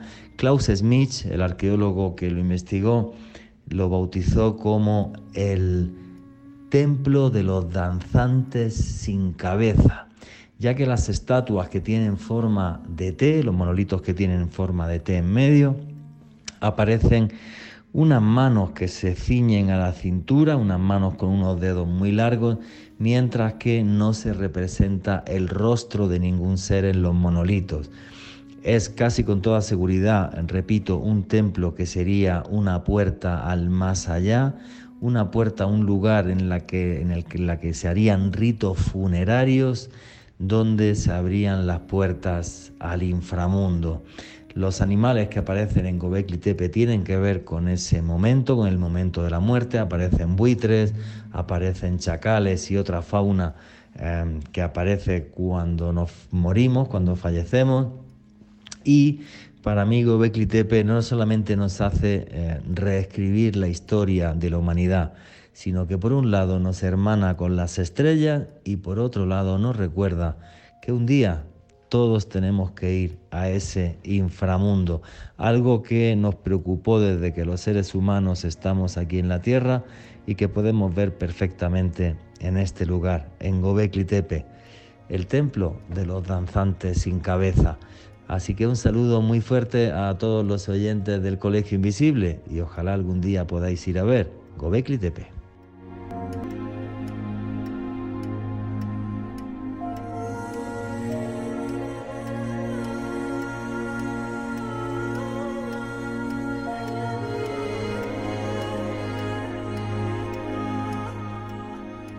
Bueno, pues no, no es mal sitio, aunque hay que decir que no es precisamente fácil llegar a, a Gobekli Tepe, no solo por la distancia, sino porque hasta no hace mucho tiempo, no sé en qué condiciones estará ahora mismo, pero es una de las zonas, bueno, pues un poco más complicadas, ¿no? De Turquía está casi frontera con Siria, el ISIS ha estado durante un tiempo dando la tabarra por este lugar, pero la verdad es que merece la pena.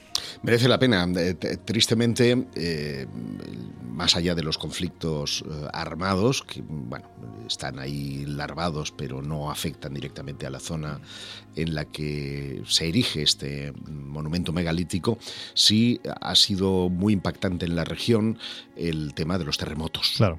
sí, sí, hace poco, devastado, hace unos meses. Han devastado buena parte de, de las poblaciones que están alrededor de este yacimiento que tenga unas ganas locas por ¿verdad? Bueno, pues no sé si es el mejor ejemplo, no lo sé, pero el que sí es sin duda alguna un auténtico terremoto es nuestro siguiente invisible, un querido compañero, un grandísimo investigador de los de verdad, de los de en fin, de los que se van al terreno, pero previamente han pasado por la hemeroteca o por la biblioteca para contrastar los lugares en los que supuestamente se producen fenómenos anómalos. Nos recomienda nuestro siguiente lugar, nuestro querido compañero Fede Padial. Muy buenas, soy Fede Padial y mi recomendación para el verano será de turismo rural, pero un turismo rural muy, muy oscuro. Para ello nos dirigiremos a Huelva, su maravillosa Sierra Norte concretamente Zalamea la Real. Allí encontramos una pequeña aldea hoy despoblada, el Membrillo Bajo. Una aldea que cuenta una historia terrible. Pues en verano de 1937, sus 113 habitantes fueron pasados a cuchillo por las tropas afines a las tropas sublevadas. Una historia que se repitió durante toda la guerra. Una historia por un simple linde de tierras. Allí podemos hoy en día recorrer sus muros, sus calles, engullidas por la vegetación.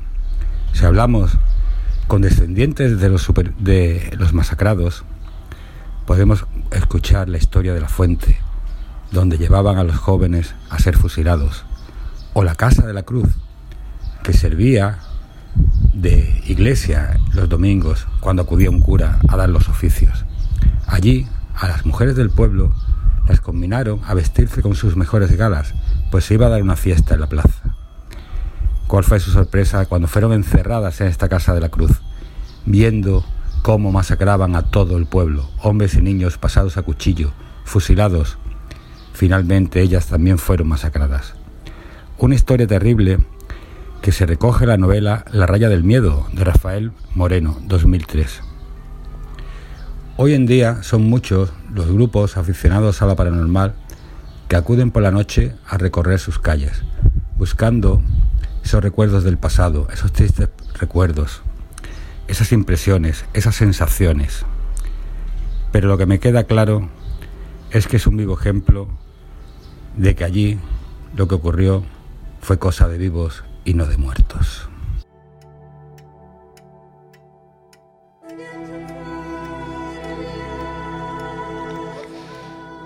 Es que me lo imaginaba y, estoy seguro de que vosotros también, ¿no? Siendo Fede no podía haber otro lugar, tenía que ser un sitio en el que se aunaran los fenómenos paranormales aparentemente evidentes y esa parte histórica también contundente, ¿no? Que parece que es la que propicia que después se produzcan estos sucesos allí, ¿verdad? Pues efectivamente, Fede es un crack, eh, uniendo esas, esas, dos cositas que a nosotros particularmente nos apasionan. Pues yo también cuando he empezado a escuchar a Fede imaginaba por dónde iban a ir los, los tiros. Ya sabéis que para mí es uno de los grandes herederos de esa tradición de, de, atienzas, digamos, y, de, y de la España mágica vinculando siempre muy mucho los eh, sucesos y acontecimientos puramente reales, precisamente con ese apartado más esotérico, más mágico y más misterioso. Y oye, pues un lugar a tener en cuenta y más cerquita que algunos de los que, de los que estamos comentando, oye, para el que tenga que hacer una, un turismo oscuro más asequible. Lo que no sé es si es más fresquito que alguno de los lugares que estamos diciendo. ¿eh? y más en verano, pero bueno, es importante tenerlo ahí anotado y, y no hay por qué hacer el viaje ahora, se puede hacer en un futuro.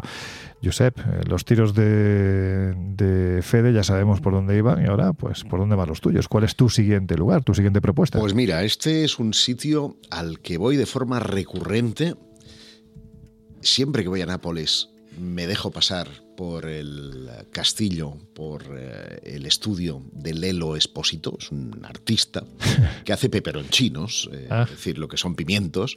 Le pega más. Lelo Peperonchino, ¿verdad? Sí, sí, le pega un poco más. Lelo Espósito, Sí. que vive en ese eh, castillo de los Di Sangro. ¿De los? Di Sangro se Oh. Wow. El propietario era Raimondo Di Sangro, Ajá. un alquimista. Y vas a ver por qué, por qué esta historia. Dice que ve un fantasma en las dependencias del castillo. Yo he ido ahí como unas cinco veces y no lo he visto nunca, pero es verdad ¿Pero lo ve Lelo o lo ve el otro? no, lo ve Lelo y lo ve quien esté con Lelo, ¿sabes? Eh, la- cuestión o el punto no es que lo vea Lelo, como que la historia del fantasma nos evoca un- un- un, eh, una aventura histórica que conjuga misterio, alquimia, necromagia eh, y muchas cosas con una capilla que está a escasamente 50 metros de la puerta del estudio de, de Lelo Esposito. Él es, insisto, muy conocido por sus puccinellis, por sus eh. Es- tiene un arte muy particular. De hecho, eh, si vienes a casa, Loren, que todavía no has pisado mi nueva Sí, casa verdad. en Madrid, Cierto, cierto, vas a encontrar como cuatro o cinco, porque siempre me regala uno cada vez que voy. ¿Él es español o italiano? No, no, es un italiano. Y Lelo, o sea, exactamente el nombre, porque Lelo ya No sabemos que en España no puede lo sé, tener. Aquí, aquí tiene una connotación un poco, Claro, un poco, uh, pues figureta, ¿no? pero no, no, Exactamente, no, no lo sé, no lo sé, no tengo ni idea. El caso es que eh, su, su estudio está en, en lo que se llama el Palazzo San Severo, un lugar muy misterioso en el que fue asesinada María Dávalos. Y allí fue descuartizada por su marido la noche del martes al miércoles 17 de octubre de 1590. Joder. Bueno, suele pasar en esa época, fue sorprendida infraganti por el marido con otro y el adulterio, este aristócrata, compositor, eh, Carlo Gesualdo, que era el amante, acabó muerto y acabó ella también muerta y descuartizada. Bueno, para eh, esto lo hacía para reparar su, su ah, amor, ¿no? Para reparar, eh, digamos, la, lo diré. Eh, Bueno, es que te quiero decir, es que no sé qué vas a decir, pero reparar ese cuerpo después de estar No, no. descuartizado es de todo menos posible. Vamos. Es que ve- verás, Claro, verás es que, que- eh, esto, joder, qué animales. esto entronca con una historia de reparación de cuerpos, Ah, precisamente, Mira, ¿ves? que es la de Joder, ¿cómo estás hoy, eh? ¿Cómo estás hoy? Sangro, que era príncipe de San Severo, heredero, por lo tanto, de esta historia. Y es que eh, él hace erigir una capilla, una capilla que es la capilla de San Severo, insisto, a unos 50 metros de la Capella, del- palazzo. Y eh, allí tú puedes. Es, es una capilla que ya te llama la atención porque mm, parece más bien un templo masónico. En realidad fue construida para ser eh, el mausoleo familiar. Hay tumbas, de hecho, en la propia capilla, pero lo que llama la atención es la cuerpo- el cuerpo de un Cristo que está eh, pues cubierto con una especie de, de mm, satén, ¿no? de una, una telita, eh, un sudario, que está hecho de mármol, pero que es que tú le puedes contar los hilos. Es extraordinario. Eso levantó una leyenda acerca de si realmente las esculturas que hay allí son petrificadas, cosas, personas Sí. petrificadas, porque la leyenda asegura que el príncipe de San Severo, que este Raimondo di Sangro, nacido en Torre Maggiore, en Puglia, el 30 de enero de 1710, pues eh, dominaba precisamente eh, algunas artes mágicas. Y es que él se apasionó, apasionó muy pronto por el hermetismo en el colegio romano, donde había enseñado precisamente Athanasius Kirchner o eh, Giuseppe Francesco Borri, que son dos grandes alquimistas, y como de casta le viene al galgo, los Di Sangro, eh, que tienen Qué mal suena eso. es que que tienen lazos de parentesco y amistad con personas importantes como Carlomagno, con muchos prelados de la Orden de San Benito, con el Papa Inocencio III, ahí lo dejo, Sí. y hasta con algún miembro de los Caballeros Templarios, empezaron a incursionar en el mundo de la alquimia. Se convirtió en maestro masón de la Logia de Nápoles y pasará noches enteras, dicen, en su laboratorio en ese palazzo de San Severo. Eh, este estilo de vida muy inusual para un aristócrata, hace que eh, se despierten los rumores y habladurías acerca de los experimentos. Eh, se dice que inventa un dispositivo hidráulico que, llama, que se llama Eterna, que utiliza compuestos químicos en su propia invención, y un carro anfibio con cabellos de madera, caballos de madera. Existe un libro que se conserva actualmente en los archivos del Vaticano que muestra algunos de los objetos extraños de este Raimondo, pero su leyenda eh, negra se acrecienta eh, cuando dicen que es capaz de crear sangre de la nada y que habría matado a gente para realizar experimentos oscuros. Y es que hay una capilla, o sea, una cripta dentro de la capilla, en la que eh, están lo que se llaman las máquinas anatómicas. Y tú puedes ver en una de ellas todo el sistema vascular eh, intacto, es decir, no hay, no hay, solamente están los huesos y el sistema vascular, todo lo demás, eh, carne, eh, este... Pescado. es que... Músculos. Es que, perdona, pero entre los disangro y los disguartizos, es que no veas.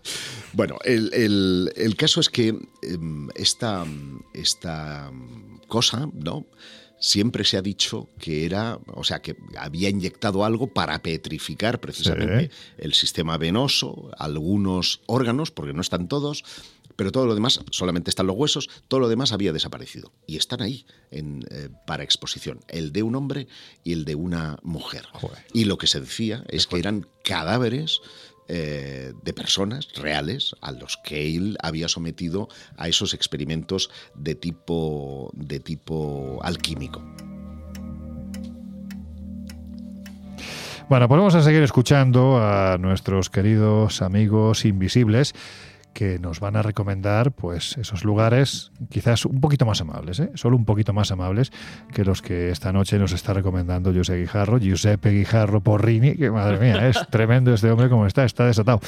Bueno, y uno de los nuestros queridos invisibles, sin lugar a dudas, uno de los grandes exploradores, director de la plataforma Ruteon, es Diego Cortijo, que, en fin, es que ya sé por dónde va a ir. Lo escuchamos. Hola a todos y a los oyentes del Colegio Invisible. Yo quería hablaros de un destino en México de una actividad que para mí me parece alucinante y que supone adentrarse en una de las últimas fronteras de la exploración. Os estoy hablando de los cenotes. Los cenotes, para quien no lo conozcan, son esas, esas pozas de agua dulce, esas cavidades y galerías que perforan toda la península de Yucatán. Pero son un lugar muy especial porque esos territorios eran utilizados por los mayas pues para esconder sus secretos, sus tesoros, para realizar sacrificios, ¿no? Un lugar en el que cada día se siguen encontrando eh, nuevas evidencias, incluso del paso de los humanos. Los restos humanos más antiguos se han encontrado precisamente sumergidos o enterrados en, esos, en esas cavidades, en esos cenotes, porque son galerías de, de cientos y miles de kilómetros que conectan unas con otras, un territorio del que todavía hay mucho por descubrir y que supone prepararse mucho para una actividad quizás para mí la más extrema casi que podamos hacer hoy día, ¿no? el expeleobuceo. Em, y hay de todos los niveles.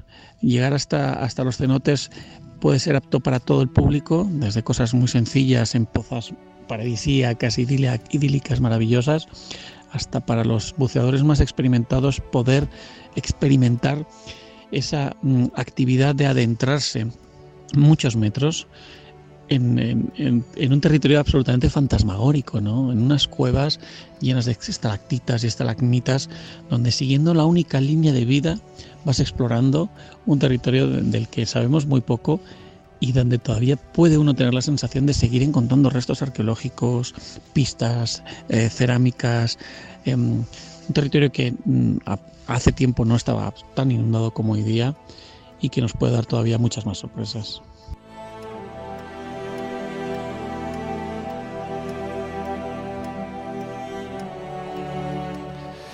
Bueno, ¿qué vamos a decir nosotros, verdad? Que somos unos auténticos enamorados de todo lo que tiene que ver con México, ¿verdad, Josep? Es que los cenotes son, en fin, es que es un sitio en esa península de Yucatán, esa red subterránea de acuíferos cuya salida en ocasiones es de una belleza extraordinaria, esos agujeros en mitad de la tierra, con esas plantas colgando, en fin, es que es maravilloso, ¿verdad? Es un lugar idílico, pero a mí me estaba poniendo los dientes largos porque nunca he buceado.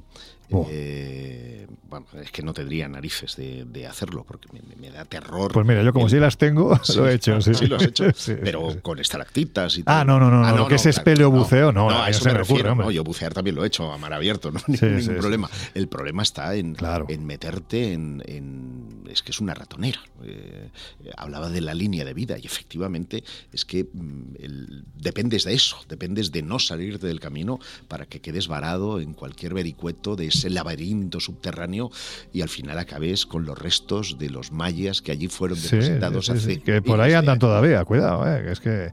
Bueno, pues ¿sabes quién es un arqueólogo que hace espeleobuceo y que además ha encontrado una enorme cantidad de yacimientos sumergidos? Me imagino quién. ¿Lo digo? Dilo, dilo. ¿Es nuestro arqueólogo o no?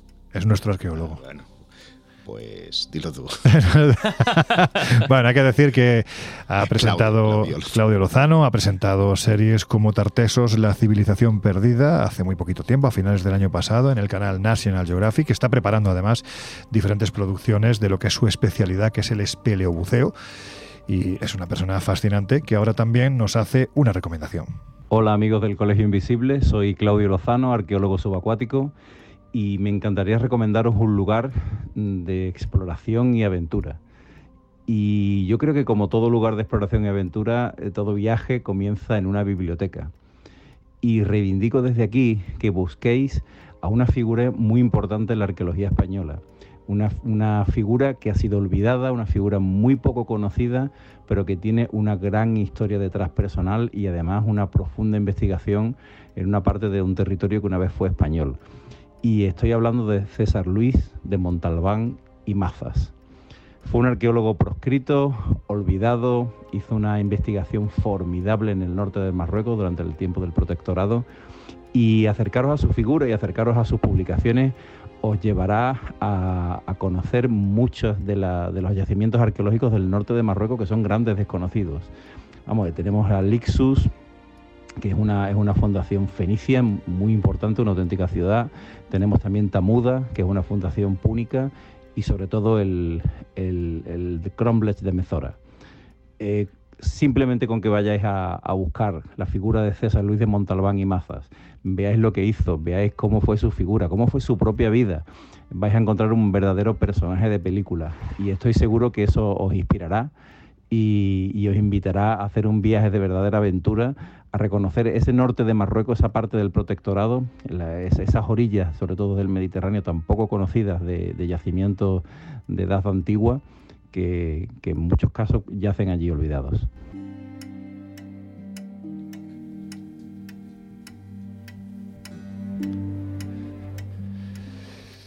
Pues eso, gente como Montalbán y Mazas, o gente como Jorge Bonsor, que, qué poquitos son recordados a pesar de la enorme cantidad de cosas que hicieron, del legado tan tremendo que dejaron. Yo recomiendo, si no habéis estado, en, en Mairena del Alcor, en Sevilla. Allí tenéis un castillo que es maravilloso, que durante mucho tiempo fue vivienda de este señor, de Jorge Bonsor, que posiblemente haya sido uno de los grandes investigadores arqueólogos que siguió la pista de Tartesos, que por ende siguió la pista de un supuesto continente hundido en la noche de los tiempos, que habría dado origen al mito Atlante. Es un personaje que quizás no se le ha reconocido tanto como se debiera, pues eso, pues como, como dice Claudio, ¿no?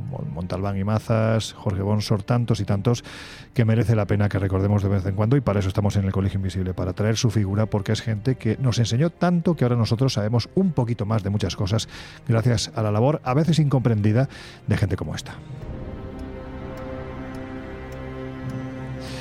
Pero aquí el que no es incomprendido, a pesar de su más que manifiesto y conocido escepticismo, es nuestro compañero Jesús Ortega, que ahora nos va a recomendar otro lugar al que acercarse. Oye, estáis además, es curioso, ¿no? Aquí la balanza de lo siniestro con respecto a lo histórico está muy equilibrada esta noche. No sé si vamos a ir a un sitio, me imagino que sí, que nos iremos a otro sitio más histórico que misterioso, ¿no? Mm, muy histórico, muy histórico, ah. pero siempre, además, con una con una leyenda relativamente actual que, yo no conocía y que, en el último viaje a Egipto, oye, pues me, causó bastante interés y tuve la oportunidad de, entrevistar a diferentes eh, guías, a diferentes compañeros que están acostumbrados pues a patearse los lugares más y menos turísticos de, en este caso, de, Luxor, porque nos vamos muy cerquita de, de allá, y ver la realidad de la creencia que hay en los afrit o los sefrit, que es un tipo de espíritu dentro del mundo sobrenatural árabe. Hay quien los asemeja con los jinn, aunque yo les veo... Son como esos genios demoníacos, ¿no? Por decirlo de alguna forma. Eso es, pero yo les veo cierta diferencia. ¿Por qué? Yo los asociaría más para, siempre salvando un poco las, las cuestiones culturales, pero para los invisibles yo los asociaría más con los con el fenómeno de la infestación o de lo que podríamos entender de la, de la casa encantada, ¿no? Es decir, esa clase de, espíritu que normalmente está asociado a una persona ya fallecida y que en función de las circunstancias y del efrit que, que, te toque, puede ser benévolo, es decir, puede ser juguetón, puede ser travieso, puede hacer cositas que, que generan inquietud, pero no, no acaban molestando o haciendo la vida imposible a, a las personas que, que conviven de alguna forma con ese espíritu, o puede, llegar a ser bastante complicado. Porque están también muy asociados precisamente a lugares de sangre, es decir, lugares donde se ha cometido algún tipo de crimen o, se ha, o ha habido algún tipo de, accidente trágico. Pues bien, estos espíritus, que como, como pude comprobar, genera casi miedo eh, eh, invocarlos o nombrarlos, porque en el momento en que los nombramos, de alguna forma ya se está haciendo esa invocación, y bueno, pues las personas con las que yo tuve oportunidad de hablar eran más bien supersticiosas y sí que les daba cierto reparo hablar del tema precisamente por, por la inquietud y el miedo que en un momento dado pueden, eh, pueden provocar. Oye, pero es necesario que los nombres. Eh, sí, sí, a ver, quiero decir. Es necesario para, para, para, la explicación, pero vais a ver que uno de estos, aunque me dijeron que, que en muchos lugares, quizá incluso en esta sala de, de la diosa Sekhmet que hemos hablado antes en Karnak, pueda haber, porque asociados a, muchos lugares que, el turista visita. Pero yo me quedé con ganas de visitar una tumba en el Valle de los Reyes que, precisamente hace cuestión de, pues eso, de medio año estaba cerrada, ahora ya está de nuevo abierta al público. Pero parece ser que esta, que esta tumba, insisto, la de Tutmosis IV, estaba cerrada porque eran ya varios los comentarios de guías y de visitantes que se habían quejado pues de los típicos fenómenos extraños, descensos de temperatura eh, extraños que, alguien les tocaba.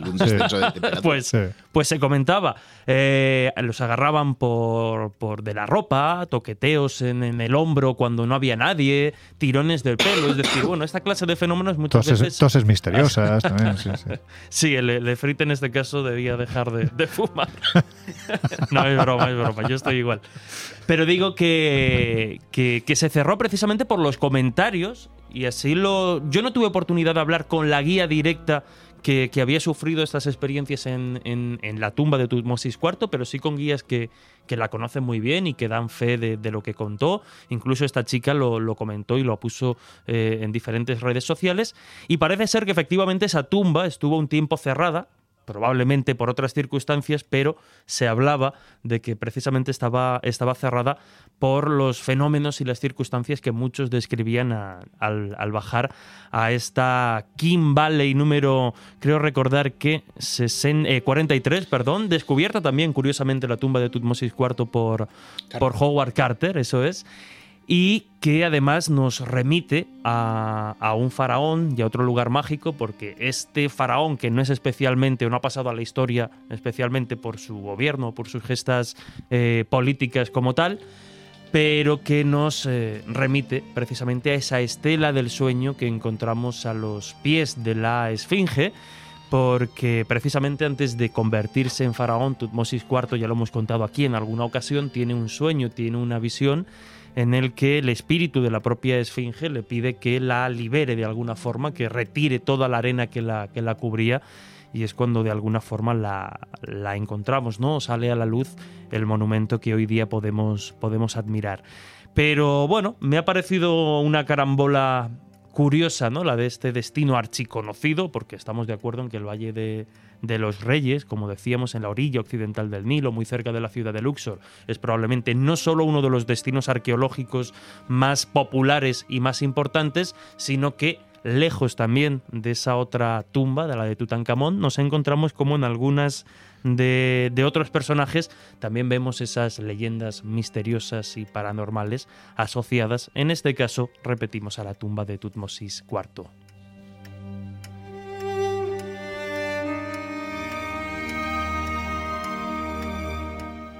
Es muy curioso, Jesús, porque muchas veces, fíjate, hace que un par de semanas o tres, hicimos ese programa especial de Misterios de la Iglesia enfocado casi en su totalidad a la manifestación del demonio, al padre Gabriel Amorz, el que fue el exorcista del Papa. Y, muchas veces no somos conscientes o la mayoría de la gente no sabe que también dentro del Islam se producen no solo manifestaciones para el que lo crea, lógicamente, de demonios, sino que incluso también se producen posesiones demoníacas. Sí, sí, son. Lo que es el ritual del, del exorcismo es completamente distinto, ¿no? Al que nosotros tenemos eh, instalado en la mente, principalmente lo comentábamos en ese programa, eh, pues a la película del exorcista, ¿no? que, es la que, ha generado un poco el, rito en el, en, el, en el, espectador popular.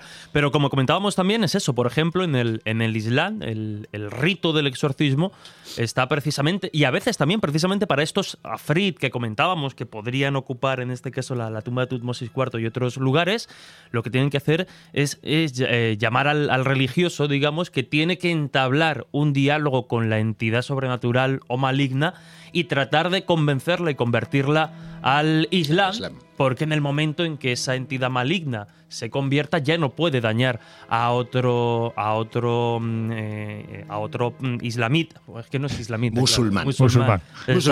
islamita o musulmán, sí, sí. Sí, no sé si voy a comprobar si es, islamita o islamista. bueno, depende.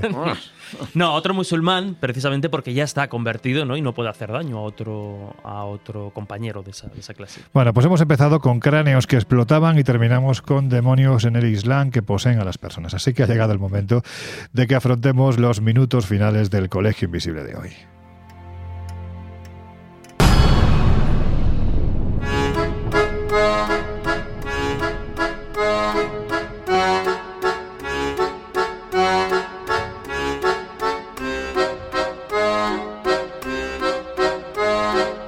Historias así solo ocurren en el Colegio Invisible.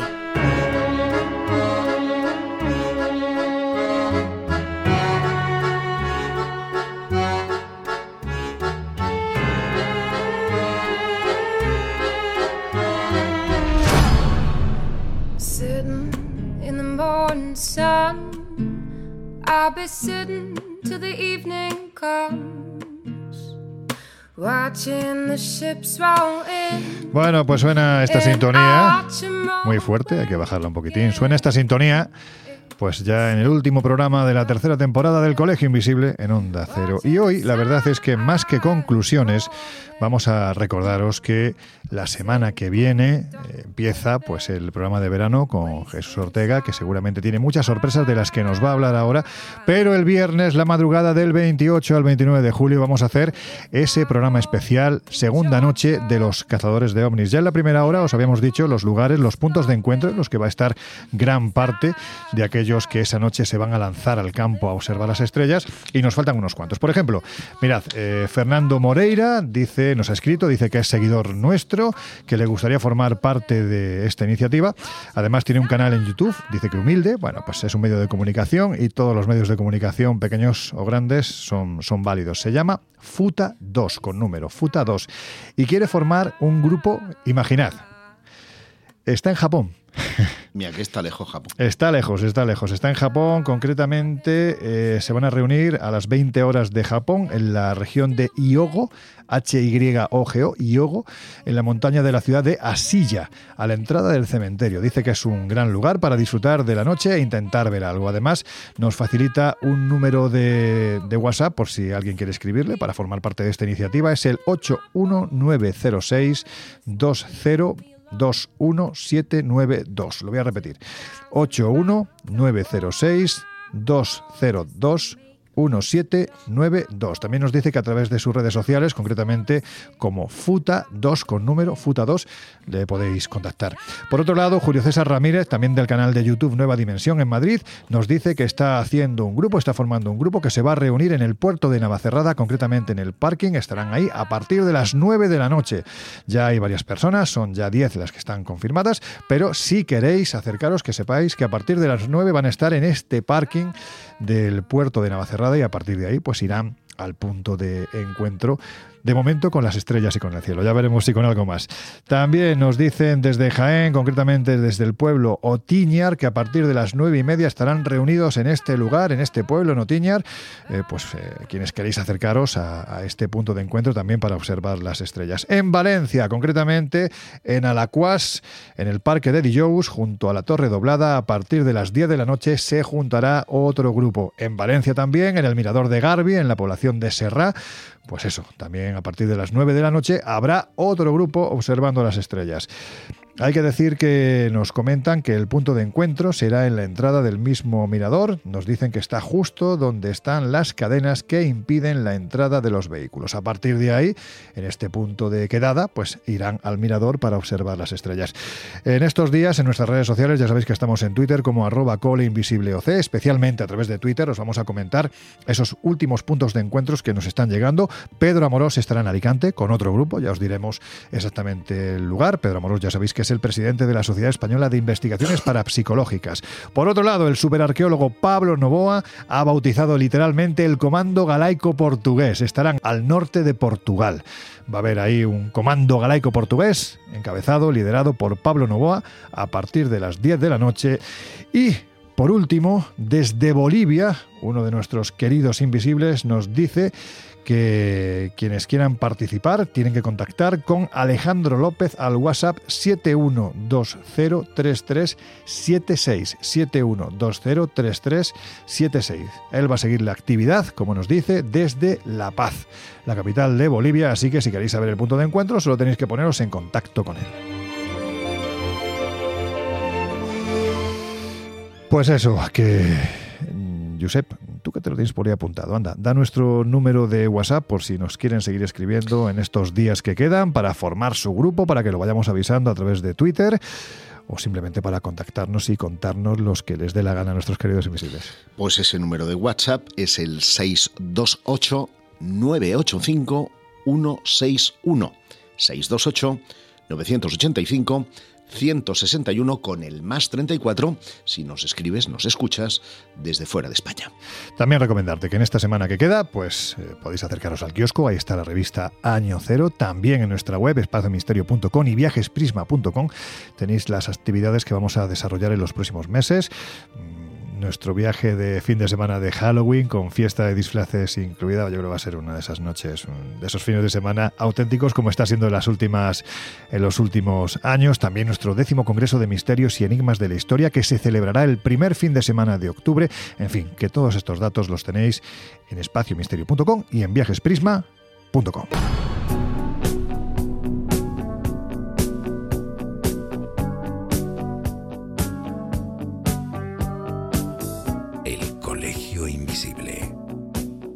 Fernández Bueno y Laura Falcó en Onda Cero.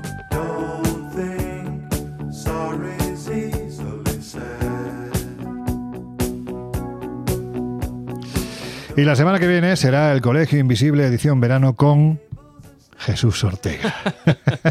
Cuéntanos, anda, ¿qué tienes preparado? Bueno, ya saben los uh, invisibles habituales, que es el tercer, el tercer verano ya, sí. Sí, sí, Saben que, yo intento rebajar también el nivel de escepticismo en esa época y sobre todo compensarlo, bueno, pues con, compañeros e invitados que yo creo que cubren muy bien el espectro de, creencia en, en, lo que respecta a estos temas, ¿no? Desde el escepticismo más racional y más sesudo, que puede ser en un momento dado de un Juanjo Sánchez Oro, hasta esa creencia más en el otro Menos se suda, ¿no? Menos se suda de otros compañeros, como puede ser Miguel Pedrero, que, que bueno, pues ambos nos, nos, acompañarán, nos visitarán para desgranarnos siempre alguna, alguna historia. Volverá, todavía no sabemos de qué modo, pero volverá, por ejemplo, Juan Gómez, que estuvo con, con, nosotros el verano anterior, precisamente, eh, bueno, pues eh, poniendo un poco también el punto de, de misterio desde una fenomenología más pura, abriendo su cuaderno de campo para contarnos historias extrañas de, de todo tipo y sobre todo teniendo en cuenta que al final son unos programitas que, cuando nos damos cuenta ya, ya han pasado, pues intentaremos pasar por todo el espectro temático que interesa a los oyentes de, del colegio, desde la conspiración a la historia, pasando obviamente por el fenómeno ovni que, que, el 28 de julio tiene un protagonismo muy muy muy especial, por los fenómenos extraños e intentando sobre todo y principalmente eh, bueno pues traer voces que nos den precisamente buena nota de esa otra realidad que a veces se nos escapa, pero siempre desde, desde el rigor que, que, caracteriza a este equipo. Y que caracteriza a este personaje, Jesús Ortega, que es nuestro querido escéptico sano y bien equilibrado. Escéptico. Sano en el escepticismo. sí, por otras cosas, eso hay que, hay que es más joven, pero es un viejo joven. Bueno, chicos, pues ya está, que la semana que viene seguimos escuchando El Colegio Invisible, los trastos se los pasamos a Jesús Ortega y nosotros volvemos el viernes con este especial de la noche de los cazadores de ovnis. Hasta entonces, pues querido Josep, que, que, descanses porque te va a hacer falta. Esa noche va a haber... Va a haber jaleo. Va a haber mucho jaleo y en cualquier caso yo estaba con la dicotomía de si tenía que despedir el feliz verano ya o el viernes, pues lo dejo para el viernes y os espero a todos la próxima semana. Jesús Ortega, lo dicho, dentro de unos días te escuchamos presentando el Colegio Invisible edición verano. Hasta entonces, pues chico, que, que, descanses también. Pues lo intentaremos porque nos espera un verano muy, muy intenso. Así que hasta, bueno, hasta el 28 que nos coincidamos en la, en la alerta. Ahí estaremos. Bueno, y la semana que viene, viernes 28 al 29, nosotros estaremos haciendo lo que dice precisamente esta maravillosa canción de Alan Parsons. Las canciones del Colegio Invisible no han sido elegidas por casualidad, tienen su mensaje. ¿Qué estaremos haciendo? Poniendo, poniendo, nuestro ojo en el cielo. Poniendo nuestros ojos en el cielo. Hasta entonces, que seáis de corazón muy felices.